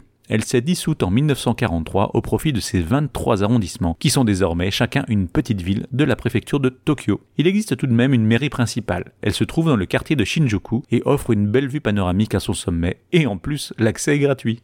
Shinjuku, c'est le quartier d'affaires. on y trouve de nombreux bâtiments futuristes hébergeant les sièges sociaux de nombreuses grandes entreprises. Mais Shinjuku, c'est surtout la plus grande gare du monde, parcourue chaque jour par plus de 3,5 millions d'utilisateurs. Elle intègre plusieurs centres commerciaux et possède plus de 200 sorties. Cette influence considérable a créé des métiers particuliers. On trouve ainsi aux heures de pointe des pousseurs dont le métier consiste à tasser les voyageurs dans les wagons de métro pour que les portes puissent se fermer. Le métro japonais est mis à l'honneur dans le jeu apparaître dans quelques mois chez Blue Orange, Next Station Tokyo de Matthew Dunstan. Sur les feuilles du Flip and Write, on retrouve une ligne déjà tracée en forme de cercle. Il s'agit de la célèbre Yamanote Line, une ligne historique qui encercle les 10 arrondissements du centre de Tokyo et passe par la gare de Shinjuku. Dans le jeu, Raccorder les lignes que nous créons à la Yamanote rapporte des points supplémentaires. On retrouve aussi le métro dans l'extension dédiée au Japon du jeu Metro X. Une des quatre nouvelles feuilles nous fait jouer sur les lignes de Tokyo, mais on n'y voit pas la ligne Yamanote. Mais l'image la plus emblématique du chemin de fer japonais est le Shinkansen, ce train à grande vitesse dont certaines versions ont une forme aérodynamique prononcée, en bec de canard diront certains. Moi je dirais qu'il ressemble plus à des dragons, surtout quand ils sortent leur frein aérodynamique, ces espèces d'oreilles ou d'écailles qui vont se déplier pour offrir une résistance au vent et ralentir le train. Ces trains relient les grandes villes du Japon et ont été une véritable révolution, car les trains circulant jusque-là étaient au format britannique, avec un écartement de rail de 1067 mm. Avec le Shinkansen, le Japon adopte la norme standard, avec un écartement de rail de 1465 mm, garantissant une meilleure stabilité du train. Cela induit surtout que les Shinkansen ne peuvent pas circuler sur les voies existantes, et qu'il a fallu créer de nouvelles voies à travers tout le pays. C'est le thème du jeu Shikansen Zerokai de Sheila Santos et Israël Sandrero, paru en français en 2022 chez Ludonova. Nous incarnons des maîtres d'ouvrage en charge de la construction de la ligne reliant Osaka et Kyoto jusqu'à Tokyo, la ligne Tokaido. Le jeu nous place en 1959 et nous devons terminer la ligne en prévision des Jeux Olympiques de 1964. Nous avons donc cinq manches pour déblayer les terrains, construire les voies et établir les gares dans toutes les villes traversées. Les joueurs vont à chaque manche augmenter la longueur de leur Shikansen composée de cartes qui constituent leur moteur d'action. Il est aussi possible d'utiliser certaines actions des autres joueurs en leur payant directement le coût. Chaque wagon ajouté possède le nom d'une ville traversée. Celui-ci nous rapportera des points en fonction de la couleur de la gare qui est construite et la valeur que cette couleur aura atteinte. On gagne aussi des points en faisant la plus grande continuité de wagons dans l'ordre de traversée des villes. Comme dans beaucoup de grandes villes, le métro reste le meilleur moyen de se déplacer dans Tokyo. Il faut réserver l'usage de la voiture pour sortir de la ville et explorer la campagne à proximité. Vous pourrez alors emprunter le Tokyo Expressway, ces voies rapides construites sur pilotis qui sillonnent la ville au-dessus des voies standards et qui peuvent parfois vous faire circuler à plus de 20 mètres de haut, côtoyant les étages des bâtiments. C'est exactement le thème du jeu Tokyo Highway de Naotaka Shimamoto, paru en 2016 chez Iten. C'est un jeu de dextérité demandant aux joueurs et joueuses de créer un réseau autoroutier suspendu avec des pions ronds pour former les pilotis et des baguettes pour les routes. Selon les superpositions de routes, le joueur actif va pouvoir poser une des voitures à sa couleur. Le premier joueur à se débarrasser de toutes ces voitures remporte la partie. Point important, sur les grandes routes, les directions sont inscrites en kanji et en caractère latin. Vous pourrez donc vous diriger sans problème. Mais attention, les Japonais ne parlent que rarement une autre langue que la leur, et même l'anglais n'est pas une leur refuge dans une grande ville comme Tokyo. Il est donc bon d'apprendre un minimum de vocabulaire avant de s'y rendre, ou s'équiper d'un bon dictionnaire. Revenons en ville et promenons-nous du côté d'Asakusa. C'est un quartier historique très touristique. C'est d'ailleurs là que va se trouver l'Office du tourisme. Qui dit quartier touristique, dit boutique de souvenirs. Et elles sont nombreuses dans la rue menant au sanctuaire. Mais attention aux attrapes touristes. Le magnifique sanctuaire Sansoji est le plus vieux sanctuaire de Tokyo. Il date initialement de 645 et est dédié à Kanon, la déesse bouddhiste de la miséricorde. Vous pourrez vous y purifier les mains et la bouche avec le rituel de l'eau à l'omizuya et vous nettoyer le corps avec les fumées du jokoro, un brûleur d'encens géant. À côté du temple se trouve une magnifique pagode à cinq étages, adossée à un jardin japonais exceptionnel, le Daibon Garden. Mais ces deux lieux sont privés et ne se visitent que deux mois par an, de mars à mai. Si vous en avez l'occasion, n'hésitez pas à aller y faire un tour.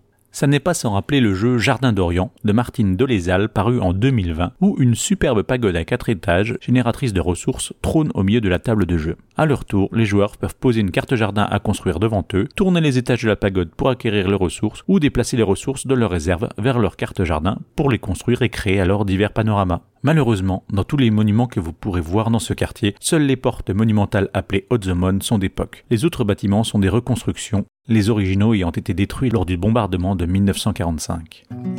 Si vous voulez visiter un parc, vous pouvez vous rendre dans le quartier de Shibuya pour visiter le temple Meiji Jingu ainsi que son immense parc. Les Japonais en sont friands, et si vous y allez le dimanche, vous assisterez sans aucun doute à un ou plusieurs mariages japonais traditionnels. C'est surtout un parc incontournable pour admirer la floraison des sakura, les cerisiers traditionnels du Japon. C'est une grande tradition. Il existe même une carte météo donnant les dates de floraison en fonction des régions.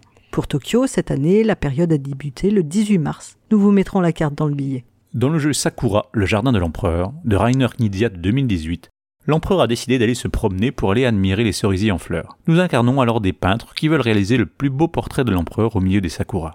Pour cela, nous allons jouer des cartes pour faire avancer ou reculer notre pion peintre et celui de l'empereur. Le but est d'être le plus proche de lui au moment où il passera à côté d'un cerisier de la piste. Mais attention, si à un moment un joueur se trouve sur la même case que l'empereur, il perd des points et doit reculer son pion. La partie s'arrête quand l'empereur arrive au troisième et dernier Sakura.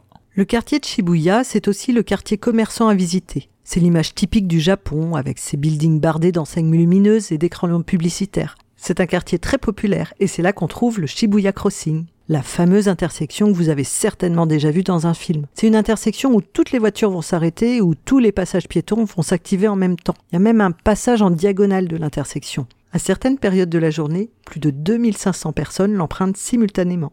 Dans le jeu à deux joueurs Shibuya de Yukuze Sato, paru en 2017, vous devez faire traverser vos pions avant votre adversaire. Pour cela, à votre tour, vous pouvez choisir de vous déplacer sur toutes les cases représentant un rond ou toutes les cases représentant un carré. Mais elles ont aussi une couleur, et donc vous pouvez choisir de vous déplacer sur toutes les cases blanches ou toutes les cases noires. L'autre possibilité est de piocher une carte que l'on va placer dans l'intersection, et ainsi modifier le parcours, la forme et la couleur des chemins existants. Shibuya, c'est surtout un quartier à vivre le soir on y trouve de nombreux restaurants. Et pour des Français, c'est très important. Le choix est pléthorique et il n'est nul doute que vous trouverez une adresse qui vous convienne. Entre les sushis, les ramen, les gyoza, les tempura, les soba, les udon et j'en passe. Ça me donne faim tout ça. Les jeux s'inspirant de la nourriture japonaise sont aussi très nombreux. Il n'y a qu'à rechercher sushi sur BGG pour s'en rendre compte. Le plus connu d'entre eux est certainement Sushigo de Phil Walker Harding de 2013. Un pur jeu de draft où on va faire des collections en gardant une carte à chaque draft. Chaque type de sushi conservé devant soi va scorer différemment en fin de partie. Et il y a aussi Ibashi de 2021 de Marco Topner. Nous incarnons alors des chefs cuisiniers teppanyaki qui cuisinent sur un grill devant nos clients. Nous allons devoir récupérer des ingrédients pour réaliser des commandes. Pour simuler la dextérité des chefs, les joueurs vont devoir lancer chacun leur tour des jetons sur le plateau central où sont représentés les ingrédients. Bien évidemment, on peut éjecter les jetons des autres joueurs et les ingrédients sont disponibles en quantité limitée. Le premier à compléter trois commandes gagne la partie. À table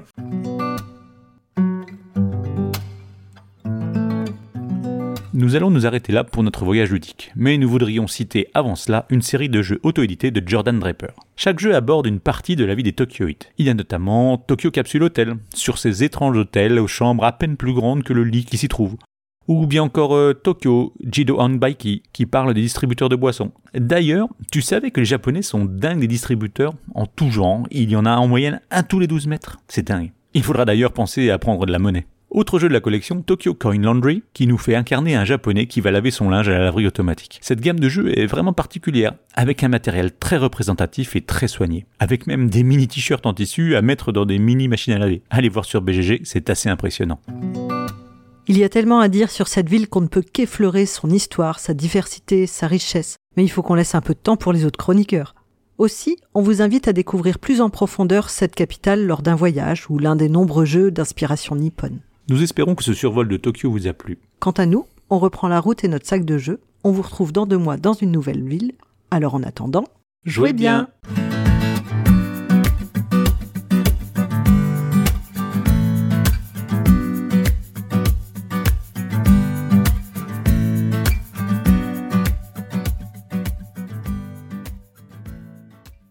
Eh ben, merci beaucoup, Lana et Drew. Alors, est-ce que tu es allé à Tokyo, toi, Zéphirin Non, bien sûr que non, c'est un rêve, hein. c'est un rêve de gosse, de vouloir y aller. Ouais, complètement. Oui, bah écoute, moi j'y vais au mois d'octobre, donc c'est fou, hein. Le timing parfait. voilà, pareil, c'était un rêve, euh, un rêve euh, de gosse et d'adulte. Enfin, bien sûr. À la maison, tout le monde avait très envie d'y aller. Mais, pareil, quand il, quand il parle de, de ville, enfin, il me donne toujours envie d'y aller, quoi. C'est fou. Euh. Oui, clairement. Clairement, ça donne. Et puis en plus, c'est vrai que, pour, enfin, autant, je trouve que il y a deux mois, San Francisco, il y avait au final, au quasiment, je pense, aucun des jeux qui se citaient auxquels j'avais joué. Euh, là, pour le coup, je pense que des jeux sur euh, Tokyo, on a tous beaucoup, beaucoup, beaucoup en tête. Mmh, mmh. Euh, et je trouve que, c'est vrai que c'est une inspiration, y compris d'auteurs pas du tout, enfin pas du tout japonais quoi. Enfin c'est pas, au contraire, j'ai même l'impression que ça inspire énormément les auteurs, les auteurs autres que japonais, ouais occidentaux pardon. Il y a un peu peut-être sur façon cette idée un peu fantasmée du Japon. Et alors moi dans les jeux, il parle d'Edo, qui est un excellent jeu de programmation, qui est bien ardu, qui fait bien fumer le cerveau. Jamais euh, joué. je hein. recommande. Je le, je le connais, mais je jamais joué. Ouais, c'est un jeu qui a plus de 10 ans et tout, mais vraiment euh, bien difficile. Ouais.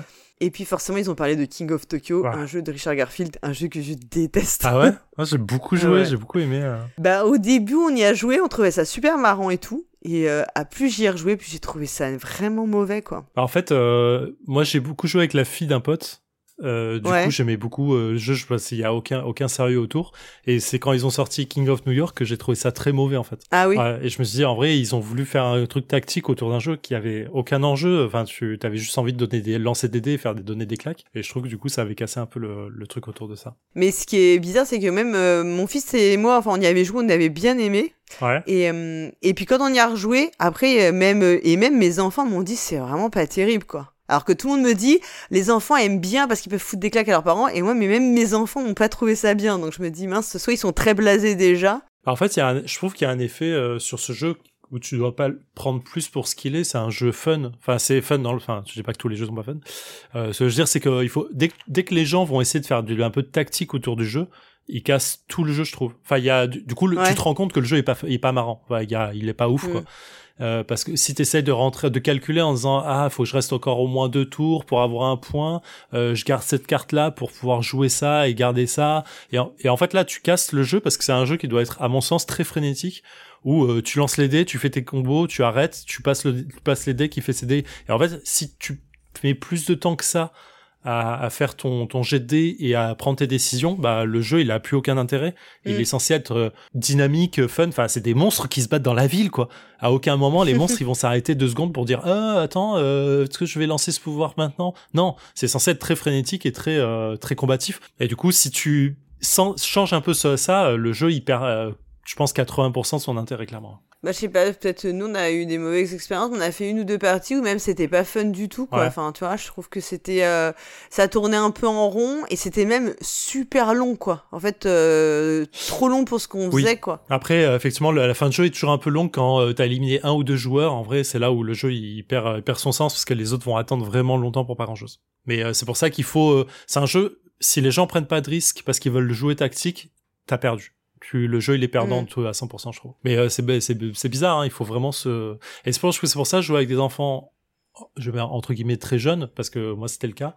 Bah t'as cet effet de ils veulent juste tester lancer lancer lancer et perdre euh, bêtement sur le dernier lancer ou euh, ou alors bah tu fais très bon lancer sur le dernier jeu sur le dernier euh, GD et puis c'est trop bien. Donc t'as que cet effet très positif très négatif à mon sens du jeu quoi. et dans les jeux qu'ils ont cités j'ai testé euh, Next Station Tokyo en, en proto que j'avais trouvé vraiment plus ardu que euh, Next Station London. Ouais, je sais pas pourquoi. Du coup, il y avait un effet de waouh. Je, je sais pas pourquoi c'est si si euh, si difficile. C'était pas moins amusant entre guillemets, mais euh, c'était encore le, le, proto. Tokyo Highway, je l'ai. C'est T'as, joué à Tokyo Highway ou pas? Oui, Tokyo Highway, je, l'avais, je l'ai revendu. Ouais, C'est pas du tout un jeu pour... mais Moi, j'ai trouvé ça assez marrant sur la première partie. Et en fait, au-delà de la première partie, j'ai trouvé ça, voilà, sans. Bah voilà. bon, en fait, j'y rejouerai jamais, quoi. En fait, c'est ouf. Je l'avais vu en version géante dans un fige. Et je m'étais dit, ah putain, ça a l'air trop ouf, quand même, c'est trop marrant. Et donc, je l'ai acheté en occasion. J'ai fait une partie. Et je me suis dit, ah, c'est bien. Et je crois qu'on l'a présenté dans le fossés en se disant, oui, en fait, c'était très nul. et voilà, mais ouais. En fait, c'est bien sur une partie. c'est un jeu qui souffre un jeu pas. Qui se donne. Tu joues et tu, tu le donnes à quelqu'un. Ouais, en fait, il faut, c'est ça, il faut en acheter un et se faire passer, de, de joueuse en joueuse parce que c'est pareil. Moi, je l'avais vu, j'avais trouvé ça génial, le truc, euh, enfin, tout le voir visuellement, ça a un petit effet waouh. Mais après, quand toi tu joues, déjà, c'est beaucoup moins waouh ce que tu fais. Et puis, euh, puis en fait, tu dis, je jouerai pas. Quoi. je sais pas, c'est pas, c'est pas les gens qui aiment faire des maquettes qui devraient jouer à ce jeu. Quoi. Peut-être, je sais pas. Mais c'est dommage, hein, parce que c'est vrai que quand tu. J'imagine qu'en ouais, en version. Euh, tu dis c'était en version géante. Ouais, c'était vraiment des gros trucs. Cool. C'est pareil, comme ils font dans les, dans les festivals pour avoir la visibilité. Ah, ça devait être Ouais, c'était assez marrant, quoi. Mais donc voilà, bah écoutez, de toute façon, je pense qu'il y a encore plein d'autres jeux hein, qui Ah sont ouais. pas. euh, ils le disent clairement, hein, c'est un survol parce que sinon, ils faisaient, je pense qu'ils pouvaient faire de plus d'une heure sur le sujet. Donc euh, n'hésitez pas à proposer d'autres euh, d'autres titres de de jeux euh, de jeux que vous connaissez. Et puis euh, on en profite pour faire aussi euh, un coucou à tous nos auditeurs et auditrices qui habitent à Tokyo. On sait qu'il y en a pour le coup, on en connaît quelques-uns. Oui, donc, oui. euh, voilà, c'est l'occasion. Et ben, on va continuer maintenant avec la chronique consacrée aux illustratrices et illustrateurs avec Dessine-moi un plateau présenté par Elodie.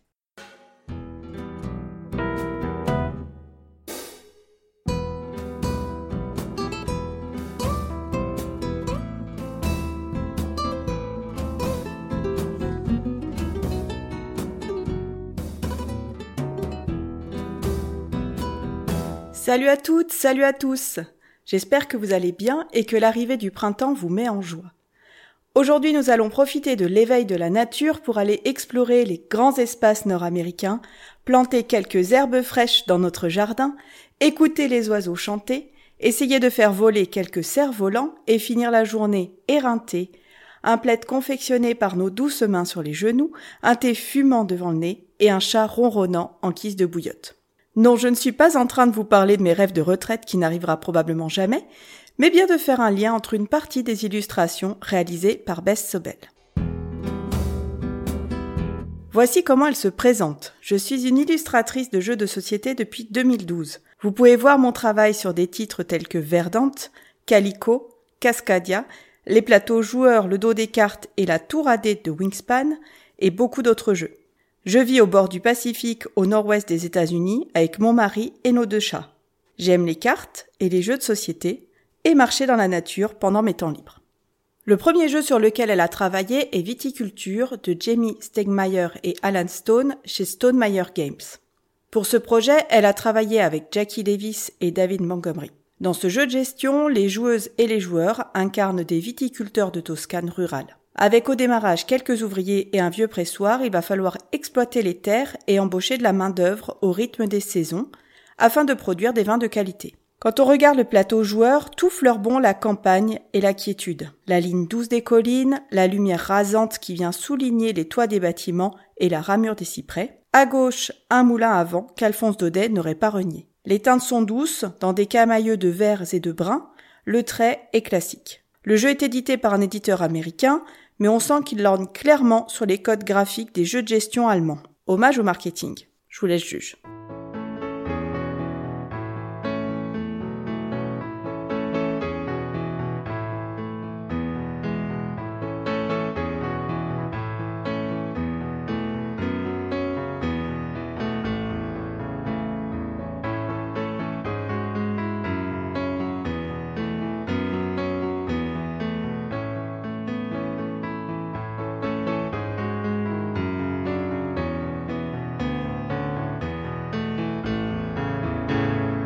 Suivons en 2015 Between Two Cities de Matthew O'Malley et Ben Rosset, là encore chez Stonemeyer Games, et Arboretum de Dan Cassar chez Renegade. Étant donné que Beth Sobel est une artiste américaine, je vous donnerai dans cette chronique les dates de sortie et les éditeurs américains, mais quand les jeux sont sortis en français, je tâcherai de donner le titre de leur version localisée, et en cas d'erreur ou d'inexactitude, vous savez quoi faire dans les commentaires. En 2016, elle participe aux illustrations d'Exposition universelle Chicago 1893 de J. Alex Kevern chez Renegade. Dans ce jeu de majorité, de placement d'ouvriers et de collection, il va falloir faire la plus belle exposition de tout le salon. L'illustration est au service de l'immersion en rappelant les gravures d'époque et les publicités qu'on pouvait trouver dans les journaux. Ces accents surannés nous entraînent à l'époque des moustaches en guidon de vélo, des chignons sévères et des inventions folles. Ma préférence va au kinétoscope, objet du pré-cinéma inventé par Edison, et qui était une visionneuse individuelle de films. Désolé, je m'égare un peu, mais c'est aussi le sel de ce jeu. Les petits textes explicatifs de chaque carte qui permettent de remettre en contexte inventions et personnages présents dans le jeu sans en encombrer la mécanique. Ce côté pédagogique ou informatif ou extra-ludique, je vous laisse choisir le terme qui vous convient le mieux, est souvent présent dans les jeux illustrés par Bev Sobel le nom des arbres dans Arboretum, les anecdotes sur les oiseaux dans Wingspan, ou encore la signification des fleurs données en bouquet dans Tussimusi. D'ailleurs, en parlant de Tussimusi, N'allez pas fouiller dans votre ludothèque pour admirer les dessins de Beth Sobel dans votre boîte française. Car Yellow, qui localise ce jeu de Elizabeth Hargrave, a changé d'illustratrice et ce sont les fleurs de Zarina Karapetian que vous pourrez contempler. Ce changement est dû à une modification de format entre l'édition originale et celle de Yellow. Les fichiers de l'édition originale n'étaient pas au bon format et non adaptables. Les cartouches de texte auraient coupé les illustrations. Je vous mets dans le billet une photo de l'édition Button Shine, illustrée par Beth Sobel, pour que vous puissiez comparer et me dire laquelle vous préférez. Personnellement, mon cœur penche pour le parti pris de Zarina Karapetian, dont l'approche plus contemporaine avec ses éclats d'aquarelle vient titiller le thème classique victorien du jeu. Sur la cinquantaine de jeux que Bev Sobel a illustrés, seule une dizaine comporte des êtres humains, ce qui est assez paradoxal au vu de ses réseaux sociaux, Instagram en tête, où ne figurent que des portraits, notamment toute une série de croquis réalisés en une heure, à la fois empreints d'humilité et de force. Je suis assez surprise devant les émotions que je ressens devant ces portraits. Je suis vraiment émue et troublée par ceux postés sur Instagram, alors que les personnages des jeux qu'elle a illustrés me laissent complètement froide. Je ne parle pas ici d'exécution, rien à dire sur la technique, mais l'impression que me donnent les personnages, j'ai l'impression qu'ils ne sont que des coquilles vides, qu'ils n'ont pas d'histoire. Dans le billet, je vous mets le lien vers sa page Instagram ainsi qu'une image issue du jeu Path of Light and Shadow de Travis R. Chance, Jonathan Gilmour et Nick Little chez Action Face Games pour que vous puissiez vous faire un avis. En 2017, Bev Sobel publia un lien sur Board Game Geek vers une rethématisation de Bonanza qu'elle s'était amusée à faire. Malheureusement, le lien n'est plus accessible pour des histoires de droit, je vous mets néanmoins une image dans le billet. En effet, elle en avait marre des haricots un peu bas du front du jeu de Uwe Rosenberg et s'était dit que des plantes aromatiques seraient bien plus élégantes. Eduardo Barra, fondateur de Pencil First Games, tombe sur ses illustrations et lui propose d'en créer un jeu original avec Steve Finn aux manettes. C'est comme ça que Herbaceous est né. Dans ce jeu à la thématique pour le moins originale, vous allez planter des herbes aromatiques afin de réussir la meilleure collection possible d'herbacées. Les illustrations sont à la fois précises, on reconnaît chaque plante au premier coup d'œil, et à la fois d'une poésie onirique, comme si elle sortait de la brume. Les couleurs choisies du violet intense au vert mousse forment un camailleux apaisant et doux, qui donne à ce jeu une saveur toute particulière. Comme je n'y ai pas joué, je ne peux pas dire si l'ambiance donnée par les cartes colle avec les mécaniques du jeu, je vous mets le lien vers le print and play pour que vous puissiez le tester. Il est en noir et blanc, mais vous pouvez vous amuser à le colorier. Suite à cela, l'année suivante, la même équipe va se retrouver pour Sunset Over Water, là encore avec pour point de départ les illustrations de l'artiste. Il s'agira ici de peindre des paysages.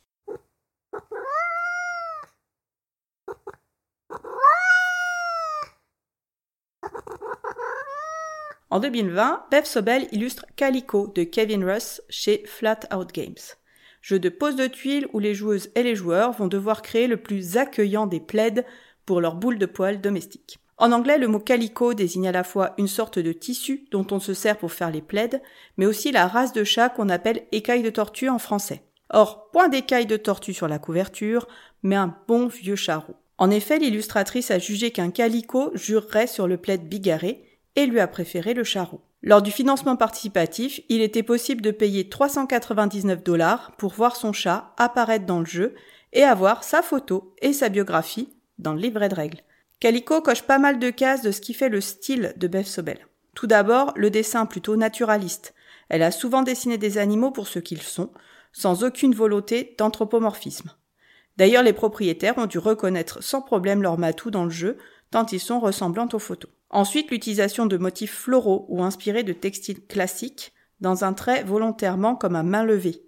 On retrouve ce genre de motif dans Verdant qui sortira bientôt chez nous, mais aussi dans un style un peu différent dans Circle the Wagon. En 2023, deux de ces jeux vont sortir en France, Kites et Verdant. Là encore, des jeux aux thématiques pour le moins originales. Dans Kites de Kevin Amano chez Matago en France, il s'agit de faire voler le plus longtemps possible des cerfs-volants représentés par des sabliers de couleur qu'il ne faut pas laisser se vider. Pour retourner les sabliers, les joueuses et les joueurs vont poser des cartes illustrées avec, je vous le donne en mille, des objets volants.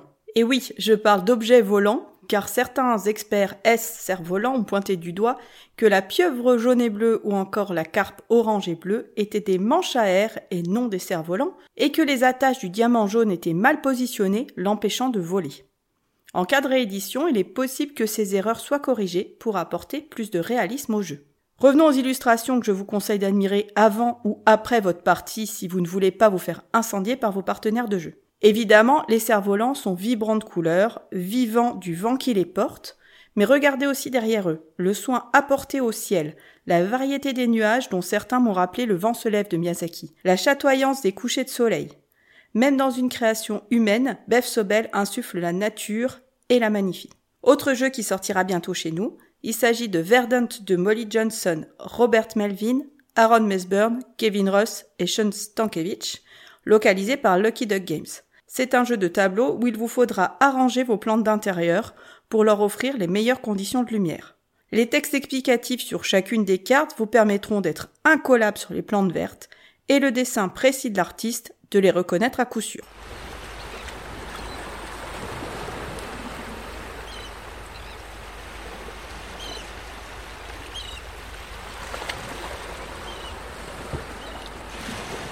Je vais maintenant vous parler un petit peu de l'un de ses jeux les plus connus. En 2021, elle illustre Cascadia de Randy Flynn, encore une fois chez Flatout Games. Le nom du jeu est une référence à la région qui englobe le nord-ouest américain, en bordure de Pacifique, du nord de la Californie à la Colombie-Britannique canadienne. Ce projet lui tient particulièrement à cœur car il s'agit ici d'illustrer son lieu de vie auquel elle est énormément attachée. Cascadia est un jeu de placement de tuiles composé de différents terrains représentant les lieux de vie d'une série d'animaux endémiques de la région. Les joueuses vont gagner des points en fonction du placement de leurs animaux sur la carte créée. Là encore, les illustrations sont naturalistes, d'une facture classique qui pourrait laisser indifférent, si ce n'est l'attention donnée aux détails. L'inclinaison des oreilles du renard à l'affût, ou encore la lumière de fin de journée qui vient baigner la face de l'oursonne d'un halo doré. D'ailleurs, en parlant de détails, il paraîtrait qu'un Yeti se cache quelque part dans le jeu. Est-ce que l'un d'entre vous l'aurait vu? Et si oui, qu'il n'hésite pas à nous donner des indices en commentaire.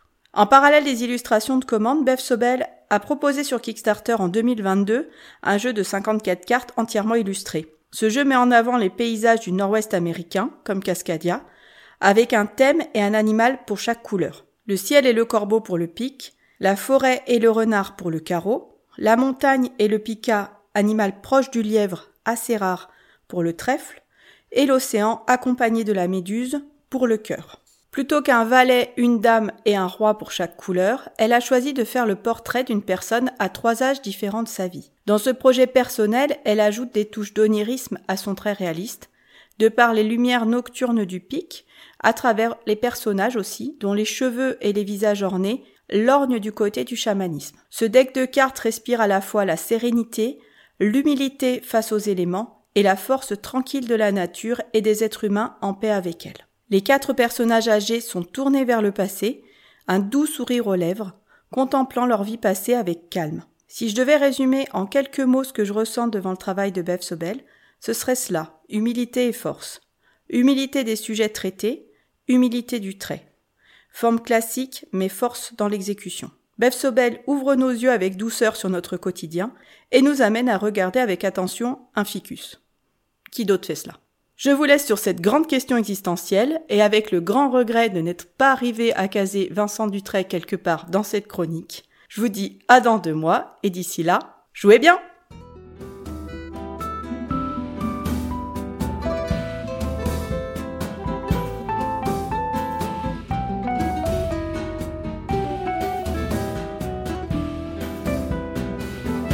ben, merci beaucoup Elodie pour cette euh, chronique consacrée donc à Beth Sobel. Je, non, moi je, je, enfin, je le dis, moi la, la, verve, euh, sa verve me laisse rêveur. À chaque fois je l'écoute, c'est euh, c'est fou quoi. Je j'ai l'impression de voyager avec elle dans des dans des imaginaires. À chaque fois, c'est vraiment elle écrit tellement bien pour moi. Je trouve ça génial. Bravo, franchement. Ouais, bravo Elodie. Ouais, c'était encore top et de nous avoir super bien emmené dans l'univers de Beth Sobel. Euh, qui est une illustratrice euh, bah, bah, qui a vraiment un style je trouve reconnaissable maintenant. Enfin, en tout cas qu'on associe et euh, je pense aussi que parce qu'on l'associe à un certain type de jeu à des jeux peut-être plus chill comme on dit ouais ouais c'est fou ouais. accès nature ouais. Et en fait j'avais pas enfin c'est marrant j'avais pas fait la relation entre Wingspan et Calico quoi tu vois. Je j'avais pas vu que c'était la même la même personne ouais, c'est une des illustratrices en fait c'est une des illustratrices de Wingspan euh, effectivement, elle bosse beaucoup pour Flatout, donc les éditeurs de Calico, Cascadia, Verdant. Mais c'est fou, euh, du coup, je suis allé voir, euh, elle a une, j'allais dire une discographie, non, mais une, ludographie, on dit ça comme ça Ouais, tu Qui est folle, quoi. C'est vraiment fou.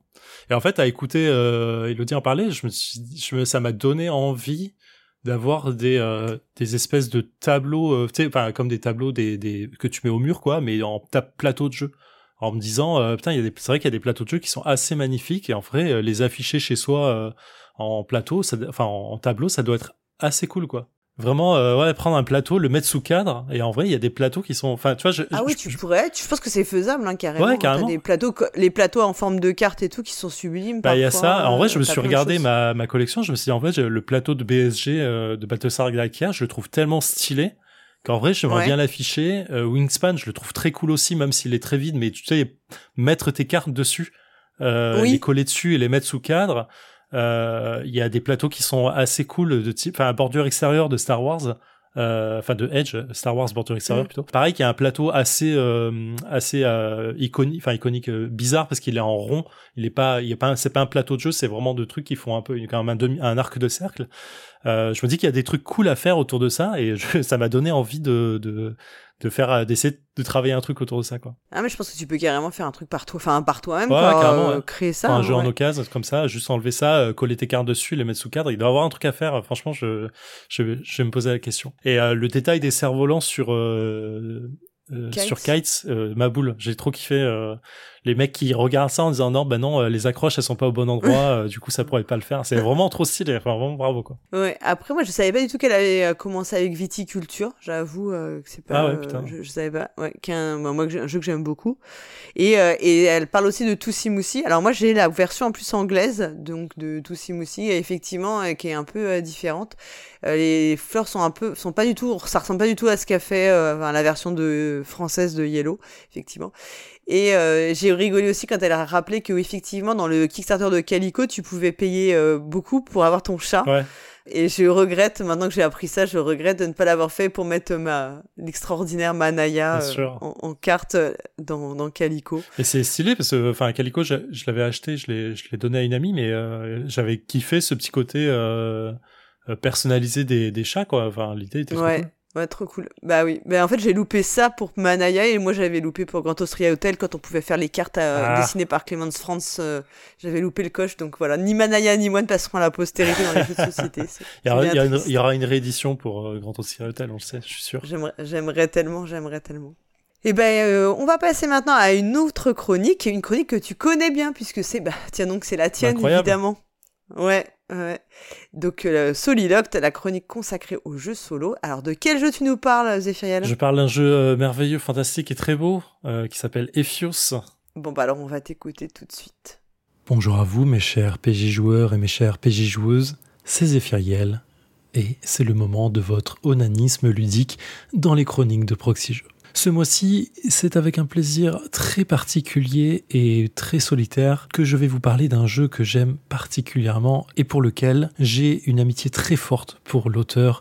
Donc oui, je serai un peu moins objectif pour cette chronique, mais vous n'en voudrez pas d'apporter un peu d'amour dans cette chronique. Ce jeu a une note de 7.2 sur BGG. Il est sorti en 2022, il est pour 1 à 4 joueurs pour des parties de 20 à 45 minutes environ pour 12 ans et plus et vous le trouverez pour une vingtaine d'euros chez notre partenaire de la Caverne des Gobelins. Ce jeu est édité par Disto Studio, euh, créé par Wadri et illustré par Quentin Hell. Hell comme l'enfer, ça ne s'invente pas. Ce jeu c'est Ephios, bien évidemment disponible dans toutes les bonnes crèmeries. Alors Ephios c'est un jeu de cartes, un jeu assez particulier et j'ai déjà peur de devoir l'expliquer comme ça à l'oral, mais on va s'y lancer. Bienvenue sur l'île, cité et état d'Ephios. Un amas urbain et technologique plongé dans la discorde depuis que son haut gouverneur a abdiqué. Le siège du pouvoir est à portée de main, mais pour le prendre, vous devrez user adroitement de vos relations et unir les alliances qui orientent l'opinion publique. Préparez-vous, la course à la popularité vient de commencer. Voici le petit pitch de l'or que l'on peut trouver dans le livret de règles de Ephios. Donc dans Ephios, vous incarnez une personnalité politique qui souhaite prendre le pouvoir en place sur l'île, dans la ville d'Ephios. Pour ce faire, vous allez devoir augmenter votre popularité auprès de la population en place et vers différentes alliances. Comment ça se passe? Alors, je vais surtout parler ici de l'implication solo qui est globalement un peu les mêmes règles que l'on peut trouver dans le jeu en multi, puisque les actions sont les mêmes. En solo, on a juste une action supplémentaire qui va permettre de, de jouer un poil différemment en solo. Donc le jeu se compose de cartes, de cartes personnages, de cartes habitants et de cartes affinités. Les cartes affinités, vous allez devoir en solo les récupérer pour pouvoir gagner contre euh, l'IA, contre l'ordinateur, contre l'automa. Les personnalités, elles, sont diverses et variées, elles ont un coût, bien évidemment, elles ont un pouvoir et elles ont une affinité et un nom, bien sûr. Je vais, mm, je vais me préciser plus sur le côté affinité, puisqu'il y a plusieurs couleurs dans le jeu. Il y a les affinités vertes qui sont de l'académie, les affinités euh, des bas-fonds violettes, ou les affinités avec le syndicat bleu, les affinités avec les fanatiques qui sont plutôt rouges. Bref, vous avez compris un peu l'idée. Il y a plusieurs types d'affinités qui vont représenter différentes strates de la ville d'Ephios. À côté de ça, vous avez les habitants qui sont grisés, qui n'ont pas réellement d'affinité qui sont écartés pour le jeu solo. Donc je ne vais pas m'y étendre. Si vous voulez en connaître plus sur le multi d'Ephios, je vous laisse revenir sur l'épisode du Diffossé qui en parle? Oui, je fais de la pub pour le défausser. Je ne vois pas pourquoi je m'en priverais. J'ai dit que je ne serais pas objectif sur cette partie. Donc, le jeu va se dérouler de cette façon. Vous allez avoir donc différentes affinités que vous allez devoir réunir. Comment on réunit une affinité? Comment on la gagne?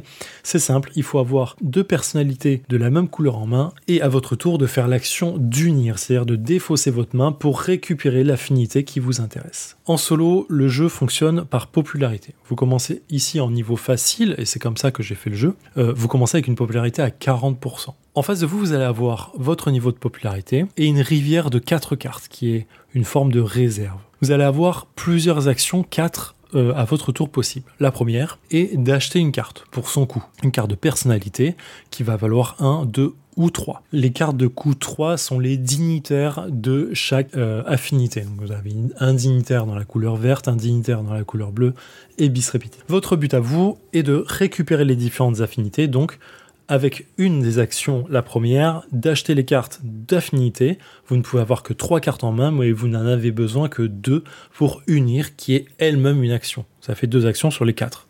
La troisième action va être d'utiliser la carte pour son pouvoir. Là, il y a plusieurs possibilités. Certaines cartes, lorsque vous les utilisez à votre tour, vont vous permettre d'en piocher trois dans, le deck. Euh, de, la rivière, d'en prendre deux dans votre main et d'en défausser une, ou d'aller chercher une carte dans la main de votre adversaire, ou aller chercher des cartes dans les défausses. Bref, vous avez compris un peu l'idée, il y a plusieurs petits pouvoirs comme ça qui vont vous arranger un peu la situation. La quatrième action possible est de débattre, c'est-à-dire de défausser une carte de la rivière et de prendre deux point euh, d'achat, on va dire, qui vous permet d'acheter les cartes derrière. Donc c'est une façon de récolter de l'argent. La dernière action, la cinquième disponible pour le mode solo uniquement, est de corrompre. Corrompre, ça va servir en fait à faire tourner le deck et à empêcher l'automa de gagner. Parce que l'automa, lui, gagne d'une seule façon et unique façon. À son tour, l'automa va regarder, vous allez le faire pour lui bien évidemment, euh, regarder dans la rivière les cartes qui sont alignées. S'il y a un dignitaire dedans, c'est-à-dire une carte de personnalité de niveau 3, il va la prendre directement et la mettre dans sa zone à lui, qui est la zone de complot. La zone de complot est la zone où les dignitaires complotent contre vous, et dès qu'ils arrivent à s'unir tous ensemble pour comploter contre vous, vous avez perdu la partie. Il y a 5 affinités en jeu, il y a donc 5 dignitaires qui vont s'unir au fur et à mesure. Le truc, c'est que lorsque l'automa réunit les dignitaires dans le complot, elles ne sont plus accessibles pour vous. Elles ne sont plus ni dans la défausse, ni dans la rivière, ni, dans la pioche. Donc du coup, vous utilisez la capacité corrompre, l'action corrompre, pour pouvoir récupérer un dignitaire dans la zone de complot de l'automa et la défausser. De cette façon, elle va pouvoir revenir en jeu lorsque la défausse est remélangée pour fermer la pioche. Lorsque vous faites ceci, cependant, vous baissez votre niveau de popularité de 10 points. Vous commencez à 40 points. Au bout de 4 ou 5 tours, ça va vite être difficile. Vous pouvez remonter votre popularité lorsque vous récupérez une affinité, c'est-à-dire quand vous unissez une affinité. Si j'unis par exemple euh, l'affinité de l'académie en défaussant deux cartes vertes, je vais remonter de 10 points ma popularité et le jeu va pouvoir continuer. Aussi simple que ça, aussi rapide. Une partie en solo va durer en moyenne 10-12 minutes lorsqu'on est un peu long, lorsqu'on va commencer sa réflexion un peu plus poussée, lorsqu'on va compter les cartes, regarder ce qu'il y a dans un défaut, ce qui manque euh, comme carte et qu'il peut y avoir dans la pioche. Tout ça, ça va vous permettre en fait de calculer et d'être un peu plus tactique. Je ne vous le cache pas, le jeu est un peu mécanique. L'automa, à son tour, lorsqu'il ne recrute pas un dignitaire pour une valeur de 3 et qu'il n'y a pas de 3 dans la zone de rivière, il va défausser la carte la plus à droite et vous allez remplir la rivière au fur et à mesure. Donc très souvent, c'est l'action qui va être faite. À votre tour, vous allez devoir choisir de acheter un dignitaire pour l'empêcher d'être acheté par l'automa ou le défausser si, dans la zone de rivière et que vous ne pouvez, pas l'acheter vous-même. De cette façon, vous faites tourner un peu le jeu. En fait, toute la mécanique de la tactique va être là.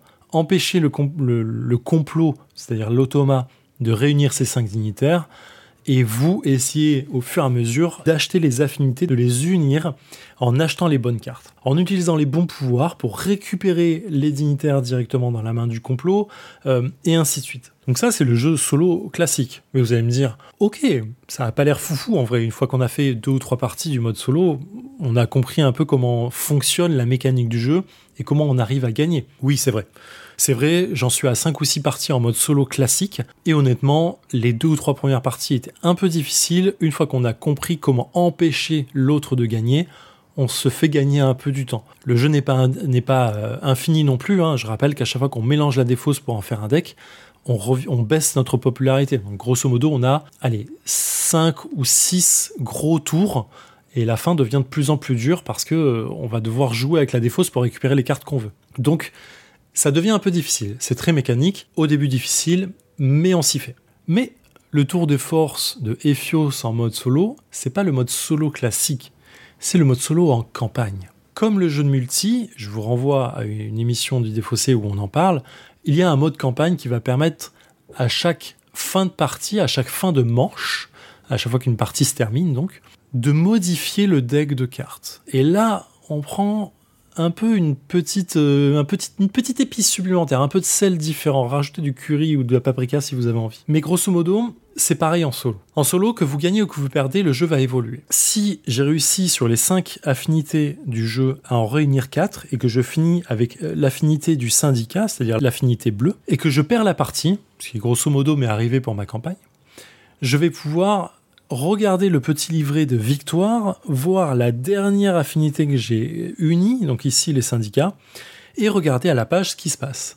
Il y a un, petit texte de l'or hein, qui va vous dire comment la ville évolue parce que le syndicat a pris le pouvoir, grosso modo, et va vous demander de enlever certaines cartes qui sont en relation directe avec le syndicat. Il va, vous allez enlever les ennemis du syndicat et rajouter des cartes différentes. Ici par exemple pour le syndicat, autrefois le syndicat ne pesait pas lourd en politique, mais sa mobilisation lors de la Grande Guerre a permis de faire entendre sa voix. À présent, il est temps de se lever et de faire face à l'oppression de l'ordre. Pour cela, les membres du syndicat sont allés chercher les parias de la milice afin de former leur force de frappe. Toutes et tous savent qu'aujourd'hui la sécurité des Fios a changé de camp. Mais prenez garde, car la milice peut vous apporter un temps sa protection, sa loyauté peut s'avérer changeante. Comme vous l'aurez compris, on va enlever du coup les cartes qui sont en relation avec l'ordre, le juge, le détective, le brigadier, chasseur de primes, ainsi de suite. Et on va rajouter les cartes qui sont en relation avec la milice, donc le mercenaire, l'armurière, la chimiste et le recruteur. Et du coup, le jeu va évoluer, les pouvoirs vont évoluer. Ça semble peu comme ça, mais j'ai fait une campagne. La campagne se joue contre l'automa, c'est celui qui gagne trois parties en premier. J'ai perdu mes deux premières parties parce que je n'arrivais pas à choper la dernière affinité. J'étais bloqué à 4 à chaque fois. Dans le jeu de base, il y a l'ordre qui est en place et une carte qui s'appelle la détective, qui permet d'aller chercher une carte dans la main de l'adversaire et la mettre dans votre main. Très pratique pour éviter l'action corrompre. Parce que lorsqu'on fait l'action corrompre, c'est-à-dire enlever un dignitaire de la zone de complot de l'adversaire pour la remettre dans la défausse, le complot donc le tour adverse, joue deux fois de suite. Ultra, ultra dur à contrer. La détective me permettait d'aller chercher directement une carte de, dignitaire de coup 3 dans la main de l'adversaire et de l'empêcher de gagner à chaque tour. Donc l'automa, le complot gagne deux fois de suite, deux manches d'affilée, donc deux parties d'affilée. Je pense que ma, ma campagne va s'arrêter là, mais j'arrive à regrappiller deux victoires d'affilée. On est au coude à coude, plus qu'une seule victoire, on est à quatre parties d'affilée. La cinquième, euh, je pense que je peux y arriver. Le problème, je finis avec la mauvaise affinité qui m'enlève l'ordre. Je crois que je finis avec le syndicat, justement. Et ça m'enlève l'ordre, ça m'enlève la détective. Et en fait, je n'ai plus pour la dernière partie la possibilité facilement d'empêcher le complot de gagner. Du coup, je suis obligé de passer par des actions de corruption qui fait jouer le complot deux fois d'affilée et vraiment ça c'est une pénalité très forte dans le jeu et du coup j'ai pas l'habitude de jouer avec ça et je perds bêtement ma campagne là-dessus. J'ai très hâte d'en refaire une, hein, je vous le dis parce que même si c'est très mécanique, il y a un petit côté challenge et tactique que je trouve assez intéressant là-dedans. Pour des parties, hein, je vous dis, 8-10 minutes max, hein, quand, on, a compris comment ça se jouait. Je peux vous parler assez longtemps du jeu, parce qu'en vrai, je l'aime énormément. Visuellement, c'est une tuerie. Quentin Hell fait un, boulot assez magnifique et ma boule dessus. On est très proche de visuellement des choses comme Trans Metropolitan si vous, si vous aimez, si vous connaissez le comics. Si vous ne connaissez pas, je vous invite à le lire. Mais voilà. Ephios, c'est une tuerie pour le mode solo. Encore une fois, je suis pas complètement objectif mais c'est un très bon jeu, je ne le cache pas. Édité par Disto Studio, 1 à 4 joueurs pour des parties 20 à 45 minutes pour le multi, 10 à 20 minutes max pour le solo, pour 12 ans et plus, créé par Wadri, qui est une personne formidable. N'hésitez pas à le suivre sur Instagram, à lui envoyer beaucoup d'amour, c'est un homme qui en mérite. Illustré par Quentin L. Voilà, vous le trouverez chez notre partenaire La Caverne du Gobelin à une vingtaine d'euros environ. Ephios, c'est de la bombe. Je vous invite à y jouer, je vous invite à vous procurer le jeu. Et voilà, c'est tout pour ce mois-ci, mes chers PJ joueurs et mes chères PJ joueuses. Prenez bien soin de vous pour votre onanisme ludique. Je suis toujours là, n'hésitez pas à m'envoyer des conseils de jeux que je peux tester pour cette chronique. Je vous fais des bisous, prenez soin de vous. Bye. Eh ben, merci beaucoup Zéphiriel d'avoir parlé d'Ephios. Alors, euh, je commence par faire un petit euh, big up à Wadri en lui disant T Fédération. Fédération, bien sûr. Voilà.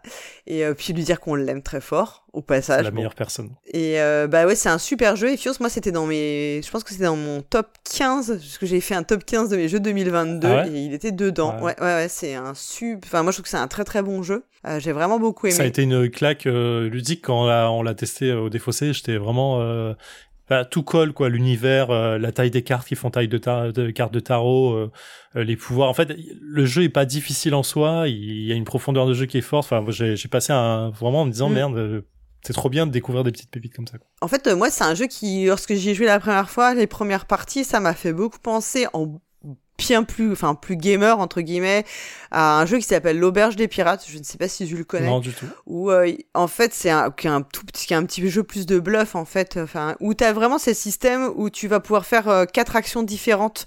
Hmm. Tu sais en fonction de, bah, comme là tu vas pouvoir recruter ou tu vas pouvoir défausser des cartes, etc. Ouais. Où t'as une, t'as cette idée en fait de pouvoir toujours et les quatre actions étant assez thématisées. Donc dans l'auberge des pirates c'est thématisé pirate, mais là t'as vraiment eu un, t'as une idée en fait euh, sous-jacente par rapport au, au thème du jeu, dans, dans, les actions que tu fais. Euh, ça, après, ça s'arrête là, parce que euh, c'est un peu plus euh, compliqué, parce que tu as des pouvoirs sur les cartes, c'était pas le cas dans l'auberge des pirates. Et euh, je trouve que le, le jeu, c'est un jeu qui change complètement, les sensations changent complètement selon que tu joues à deux ou trois ou quatre. Ah oui, clairement.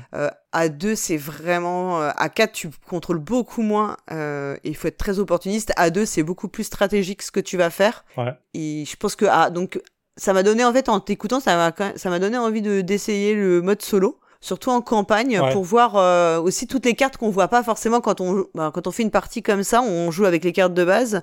Euh, moi, j'ai déjà fait le côté campagne de sortir les autres cartes en plus et tout, et c'est c'est vrai que c'est super chouette, ça ça apporte un petit euh, plaisir supplémentaire dans le jeu. Ah bah clairement le le, le, côté campagne qui va changer tes cartes et qui est méta dans le sens logique du lore du jeu, je trouve ça assez mm. cool. Et pour le solo, c'est marrant pour en, pour en avoir discuté avec Quadri, en fait, il expliquait que c'était euh, lorsqu'il était en proto sur le jeu, il, quand il faisait des voyages euh, en, euh, en, train, il était seul et en fait il se demandait s'il pouvait pas créer un mode solo. Donc en fait c'est comme ça qu'il a créé le mm. mode. Et du coup le mode campagne, je crois, est venu un peu plus tard et euh, là c'est en fait c'est à ce fiche là en 2023 où Alex m'a offert le jeu, il me l'a fait dédicacer. Et du coup, c'est là où je me suis dit, bah tiens, je vais vraiment tester, pouvoir tester le mode solo. Et en fait, euh, c'est très mécanique, mais ça fonctionne, euh, ça fonctionne bien en fait. Et euh, du coup, le côté de changement de carte qui va parfois te bloquer ou t'ouvrir des opportunités, c'est super intéressant quoi. Ouais, tout à fait. Donc bah, vraiment, je vous et oui, effectivement, les visuels sont magnifiques, très originaux. Parfois même un peu pas dérangeant, mais ah c'est pas des... c'est un visuel qui est vraiment particulier. Euh, mais qui est, euh, qui est stylé comme, euh, comme disent mes enfants. mais non, c'est vraiment super chouette. vraiment, on encourage, je vous encourage à y jouer. C'est une très très bonne surprise, Ephio. c'est une des très bonnes surprises 2022, quoi. On va continuer maintenant avec la chronique de Peter en avant les histoires. Alors, quelle histoire va-t-il nous raconter ce mois-ci? On va l'écouter tout de suite. Salut, c'est Peter, et voici le quatrième épisode de En avant les histoires une chronique de Proxy Jeux qui donne la parole au jeu. Je vais vous narrer un récit élaboré à partir des textes d'ambiance d'un jeu choisi, ceux notamment présents dans le livret de règles et sur les cartes, ces morceaux de littérature qui n'ont aucune incidence sur la mécanique ludique. Vous avez le temps de la chronique pour deviner le jeu dont l'histoire s'inspire, je vous le révélerai juste après. Merci pour vos retours dans les commentaires et bonne écoute En avant les histoires Le destrier du redoutable est menacé.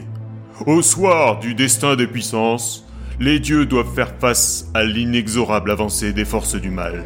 Pendant trois longues années d'hiver, les loups Ati et Skoll ont dévoré le soleil et la lune. Fenrir a brisé ses chaînes et Loki a échappé au supplice. La dernière bataille commence maintenant. Ah, ça y est, nous arrivons au tourniquet pour rentrer en Asgard. Eh, regardez, sous l'épaisse muraille, le champ de bataille. Derrière, on voit Odin sur son trône de pierre. Dire qu'on va combattre à ses côtés, j'en ai la chair de poule.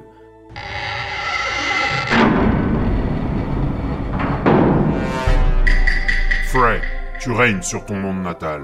Mais pour l'amour de toute une vie, l'épée Miming à jamais tu perdis, ce qui pourrait bien être fatal. Ouah, ce délire Pas la peine de parler comme ça, en mode alexandrin. D'ailleurs, plus personne ne m'appelle ainsi depuis bien longtemps. J'ai pris ma retraite de dieu il y a 13 ans. J'ai repris un nom civil désormais, quelque chose d'un peu passe-partout. Jaune. Là, je viens juste donner un coup de main aux anciens copains. D'ailleurs, eux, ils sont pas prêts d'y avoir droit à la retraite. On leur a déjà ajouté deux ans de plus il y a dix ans, et là, ils vont s'en reprendre encore deux, ni vu ni connu, je t'embrouille. Et le pire dans tout ça, c'est qu'avec cette guerre qui n'en finit pas et la propagande véhiculée par Ragnarok Afo, ils trouvent ça normal. Bref, je soliloque. Allez, vas-y, Rouge, à toi. Quoi, t'as peur qu'on te reconnaisse? Tu veux dire que t'as aussi un passé sulfureux que tu nous aurais caché? Bah écoute, euh, c'est le moment de vérité pour tout le monde, hein. Alors soit tu nous le dis toi-même, soit tu laisses la porte s'en charger.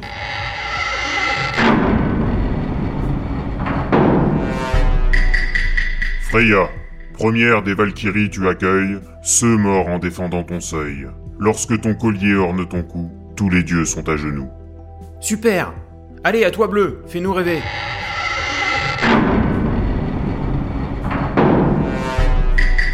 Thor, fils d'Odin, ta force est colossale. Tu résides dans une immense salle. Les géants sont contre toi mis en garde, car tu protèges les hommes de Midgard. Quoi, c'est toi, Thor? Sans déconner Bah, il est où ton marteau? Ah, tu l'as laissé à la forge des nains depuis ton départ d'ici Quel petit cachotier Elle va vite le récupérer, on va en avoir besoin. Dans l'ombre de la pierre, les nains préparent la guerre. De leurs forges étincelantes sortiront des armes au glorieux nom. C'est bizarre cette voix quand même. Elle est donc pas liée à la porte. Si ça se trouve, c'est un type au-dessus qui s'amuse avec nous depuis tout à l'heure. En tout cas, il est bien informé. Hein. Hey, mais on dirait le corps de guerre de Heimdall. Et voici ce farceur de cornice de Heimdall. Ça fait du bien de te revoir. Heimdall, gardien du Bifrost, tes sens aiguisés te permettent de voir le bout du monde. Mais lorsque ton corps, Horn, gronde, c'est qu'Asgard même est menacé. Et dis-moi, comment il va ce cher Odin depuis le temps? Toujours vissé à son trône, à donner des ordres et refuser de recevoir ses concitoyens qui manifestent dans la rue? Odin, guerrier tué des dieux, le puissant roi, les héros meurent au combat pour toi, pour que sagesse et ruse arment ton bras, au puits de Mimir l'œil gauche tu laisseras. Bon alors maintenant, on va peut-être s'organiser un petit peu? De mon côté, je vais aller à la demeure des elfes en Alfheim. Ils me font confiance, j'arriverai à les convaincre de rejoindre le combat. Et toi, Rouge, toujours pressé d'aller faire coucou à tes copines et Valkyrie Si tu peux en profiter pour rameuter quelques vikings sur les îles des Sept Mers pour nous aider au combat, ce serait top. Et toi, Bleu, toujours motivé pour aller combattre les géants de glace? Je me souviens même de leur poème. Alors Heimdall, si tu permets par la neige, le gel et la glace, les géants ont trouvé leur place. À l'abri d'Outgarde, leur forteresse, de la haine des dieux, ils se repaissent.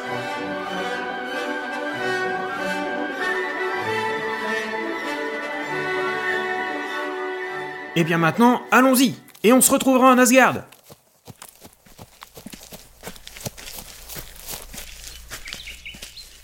Me voici chez les elfes, mais où est-ce qu'ils sont tous passés? Ah, là-bas, je vois un attroupement. Ils doivent être en réunion ou en cérémonie.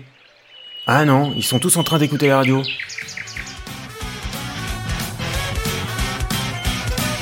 Ragnarok Info, priorité au direct. Cédric Lefebvre, excusez-moi de vous interrompre. On nous signale que d'anciens dieux en retraite sont entrés dans la forteresse pour nous aider. Je tiens mes informations d'une source proche d'Odin. Il s'agirait de Freya, Frey et du puissant Thor. Voilà de quoi renforcer les troupes contre les ennemis. Dont on rappelle qu'actuellement, un seul a dépassé la porte du Valhalla, tandis que trois autres ont aussi franchi la muraille d'Asgard. La précédente attaque avait été repoussée par Odin tout seul en 90 minutes chrono, mais les six dieux peuvent bien sûr s'allier pour combattre ensemble. Euh, salut les amis, c'est Frey, c'est moi, je, Avant je de suis de vous retour. passer la parole, Fabrice Ravellino, pour commenter ces événements, nous allons demander à notre chat PJ de nous refaire le point sur les ennemis en présence et leurs poèmes associés qui nous donnent de précieuses informations sur leur stratégie d'attaque. Nous pouvons par exemple commencer par ce Nidog, le serpent maléfique qui menace désormais d'entrer dans la demeure d'Odin. Avec plaisir. Voici le poème de Nidog. En Iflem, le cadavre des parjures est pour moi une exquise nourriture. L'aigle solaire est mon intime ennemi, de la troisième racine je me nourris. Je suis de l'arbre le bourreau, car le venin s'écoule de mes crocs. Eh bien, pas très réjouissant tout ça. Pouvons-nous avoir celui de Surt, qui est juste derrière et prêt à rentrer en Valhalla avec ses géants de feu? Avec plaisir. Voici le poème de Surt. De la flamme la plus dévorante, des ombres les plus étouffantes. Surgissant par-delà le ciel, je mène les fils de Muspel. Sous mes pas le bifrost s'écroule, par mon épée d'où le soleil s'écoule. Ah, attendez, priorité au direct, on me signale que Thor et Freya sont arrivés sur le champ de bataille en compagnie d'Heimdall. Ils tentent de repousser Fenrir qui leur a sauté dessus dès qu'il les a vus. Apparemment, Frey n'est pas avec eux. Il a probablement repris ses habitudes à la taverne de la Terre Bénite en Vanaheim. À moins qu'il ne soit allé se planquer chez les elfes en attendant que ça Eh, calme. Euh... Mais je suis là, moi Retournement de situation en Asgard. Odin prend part au conflit et les ennemis semblent reculer. Ils semblent à bout de force. Elle, la déesse des morts, décime les vikings par dizaines tout en battant en retraite. Heimdall donne le coup de grâce à ce ver immonde de Jormungand. C'est fini pour cette fois, mais nous le savons, ils reviendront. Bon, je crois que j'ai été bien inutile dans l'affaire. Alors, si Ragnarok Info dit vrai, le mieux que j'ai à faire désormais, c'est de sortir d'ici le plus discrètement possible.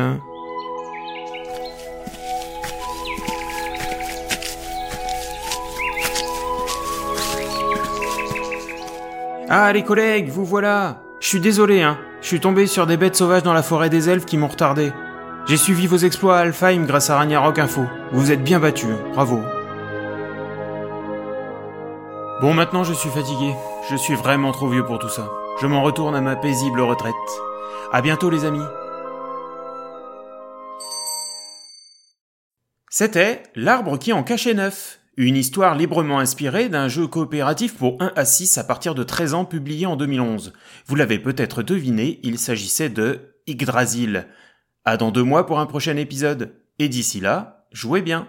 Eh ben, merci beaucoup, Peter. Alors, il parle d'Yggdrasil, hein, donc il y a un jeu euh, auquel moi je n'ai pas joué du tout. Je ne sais pas si toi tu le connaissais, Zéphiriel. Non, du tout. Et en fait, en écoutant, je, je pensais que c'était Blood Rage. Ouais, je me suis posé la question aussi. J'avais pas compris le côté, euh, le côté coop, ouais. Qu'il n'y a pas dans Blood Rage, parce que Blood Non, Rage, pas c'est vraiment. pas du tout, pas du tout coop.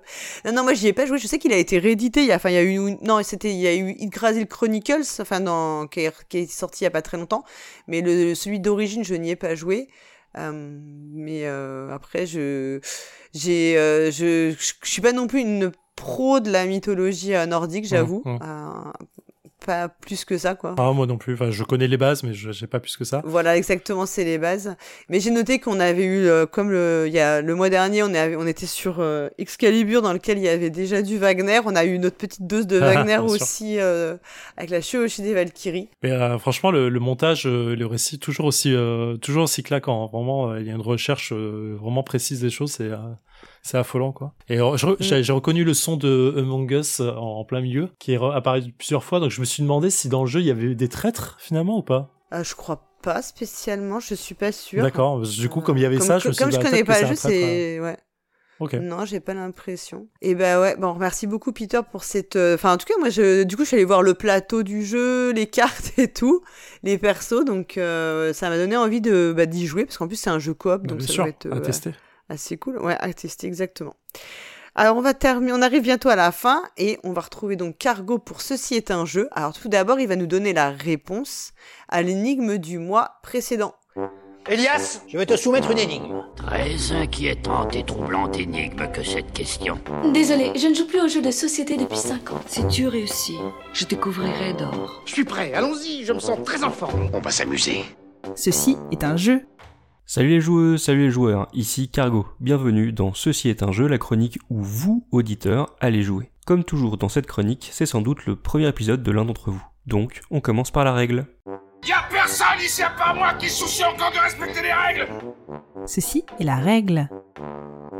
Dans ce jeu, je vous présente une énigme qui parle d'un jeu de société. Le but du jeu est de deviner le jeu de société en question. Cette énigme est un montage d'extraits sonores qui comporte chacun un indice sur le jeu. Les indices peuvent porter sur tout ce qui touche au jeu en question, sa mécanique, son matériel, son thème, ou le poids en kilogrammes des figurines en plastique de son all-in sur Kickstarter.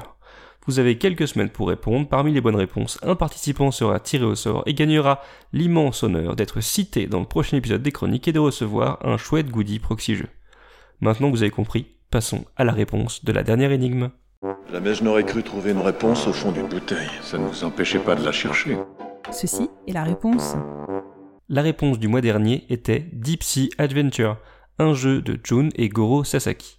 Dans Deep Sea, les joueurs incarnent des explorateurs assoiffés de richesses que renferment les profondeurs sous-marines. Ils sont tous rivaux, mais leur petit budget les a forcés à se partager de la location d'un sous-marin. Dans le sous-marin, ils doivent aussi se partager la seule réserve d'air. Le but du jeu est de plonger le plus profond possible dans l'océan afin de ramener au sous-marin le plus prestigieux des trésors. Le chemin vers les profondeurs de l'océan est représenté par des petites tuiles de différentes formes. À chaque tour, l'explorateur dans son joli petit scaphandre va commencer par consommer de l'air. Air qui est en quantité limitée et partagé par tous les joueurs. Plus l'explorateur a trésor avec lui, plus il va consommer d'air. Vous l'aurez compris, la difficulté réside dans le fait de vouloir ramener plein de trésors, mais aussi de réussir à rentrer en vie au sous-marin. C'est une, c'est une question de survie.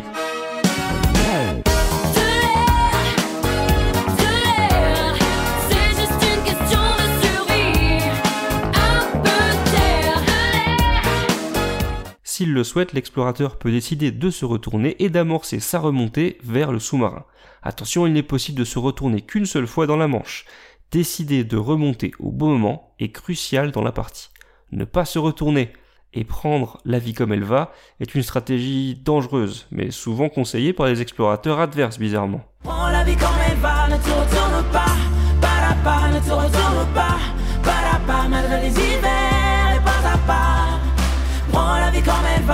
L'explorateur lance ensuite les dés qui détermineront son déplacement. Encore une fois, les trésors qu'il a avec lui l'alourdiront et le ralentiront dans son mouvement. À la fin de celui-ci, il décide de ramasser ou non le trésor à ses pieds, ou bien d'en lâcher un en sa possession si les conditions permettent et qu'il est tellement trop en galère sa mère qu'il n'arrivera jamais à rentrer. D'ailleurs, ne pas réussir à rentrer au sous-marin en vie est euh, chez moi assez courant. Hein. On est toujours tenté de continuer à avancer plus que de raison et on finira bah, bah à zéro point hein, car, euh, car on n'aura rien ramené. Comment ça se fait qu'ils ont rien ramené? J'ai pas bien tout saisi. Ils ont rien ramené parce que c'est des nuls. À la fin de la manche, les explorateurs qui ne sont pas rentrés avant la fin de la limite d'air laissent tomber leur trésor profondément tout au fond de l'eau.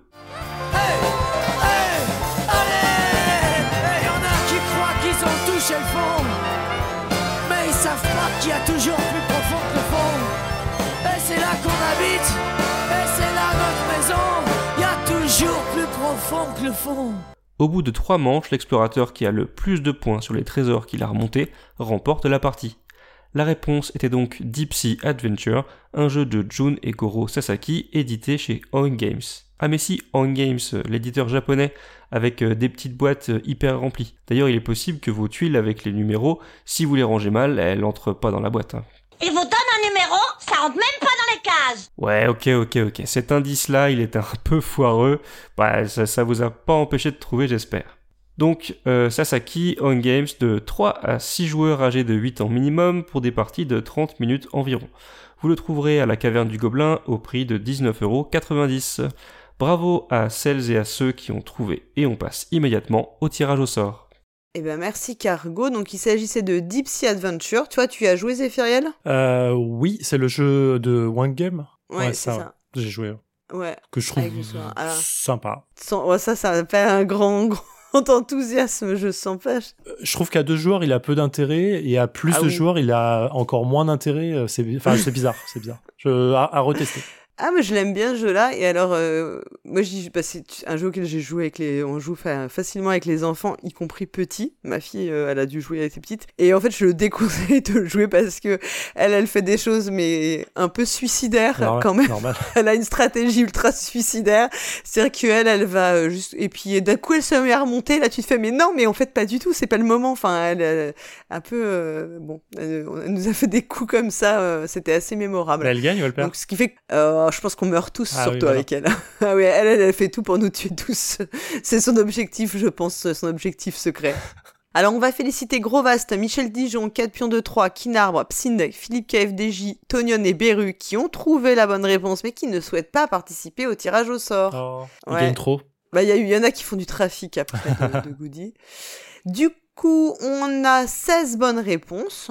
Et donc, euh, je te laisse euh, officier, euh, Zéphiriel, pour euh, désigner le vainqueur ou la vainqueur. Ah non, faut que je joue le fichier, c'est ça? Non, il faut que tu me de- sortes un dé à 16 faces pour... Un dé à 16 faces? Non mais tu m'as vu Ouais. Bah, enfin, moi, je compte sur toi, hein, là. Attends.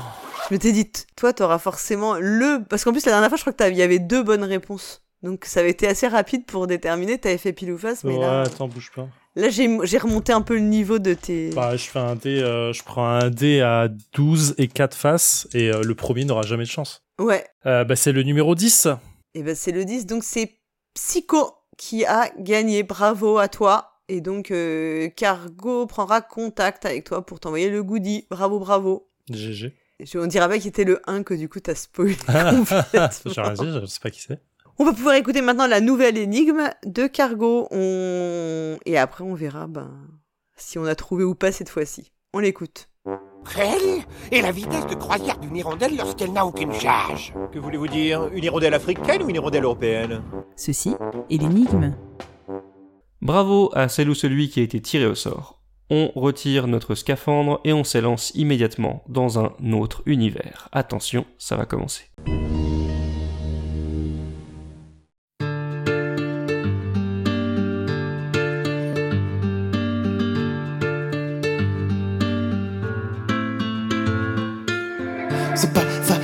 Tu lui as fait tomber son cœur, c'est un assassinat. À cause de toi, elle pleure, wesh la Sina, ça lui portera pas bonheur. Je voulais vous demander, et c'est un petit peu le motif de ma visite, que pense le peuple breton du concept du dieu unique? Ça les inquiète, ça ou... Le dieu unique, je sais pas, mais moi qui couche avec un évêque, ça peut les inquiéter, oui. Ce monde ne pense qu'à la thune. C'est dit dans notre nouvel album, dispo sur iTunes. Je vais lui construire le plus magnifique des palais. D'accord, Et c'est toi, numéro bis, qui en sera l'architecte. d'accord. Euh, c'est moi, c'est moi qui en serai l'architecte, c'est- c'est-à-dire? C'est moi qui vais architecter tout le... le- le- Prends garde à toi, mon petit soldat. Sinon, je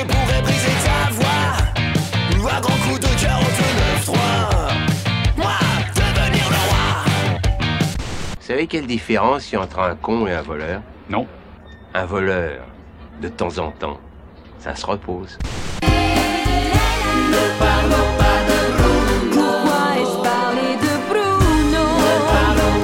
J'aurais pas dû parler de Bruno. Et voilà, l'énigme est terminée, on pose les stylos, mais vous pouvez la réécouter autant de fois que vous le voudrez en utilisant les timecodes de l'épisode.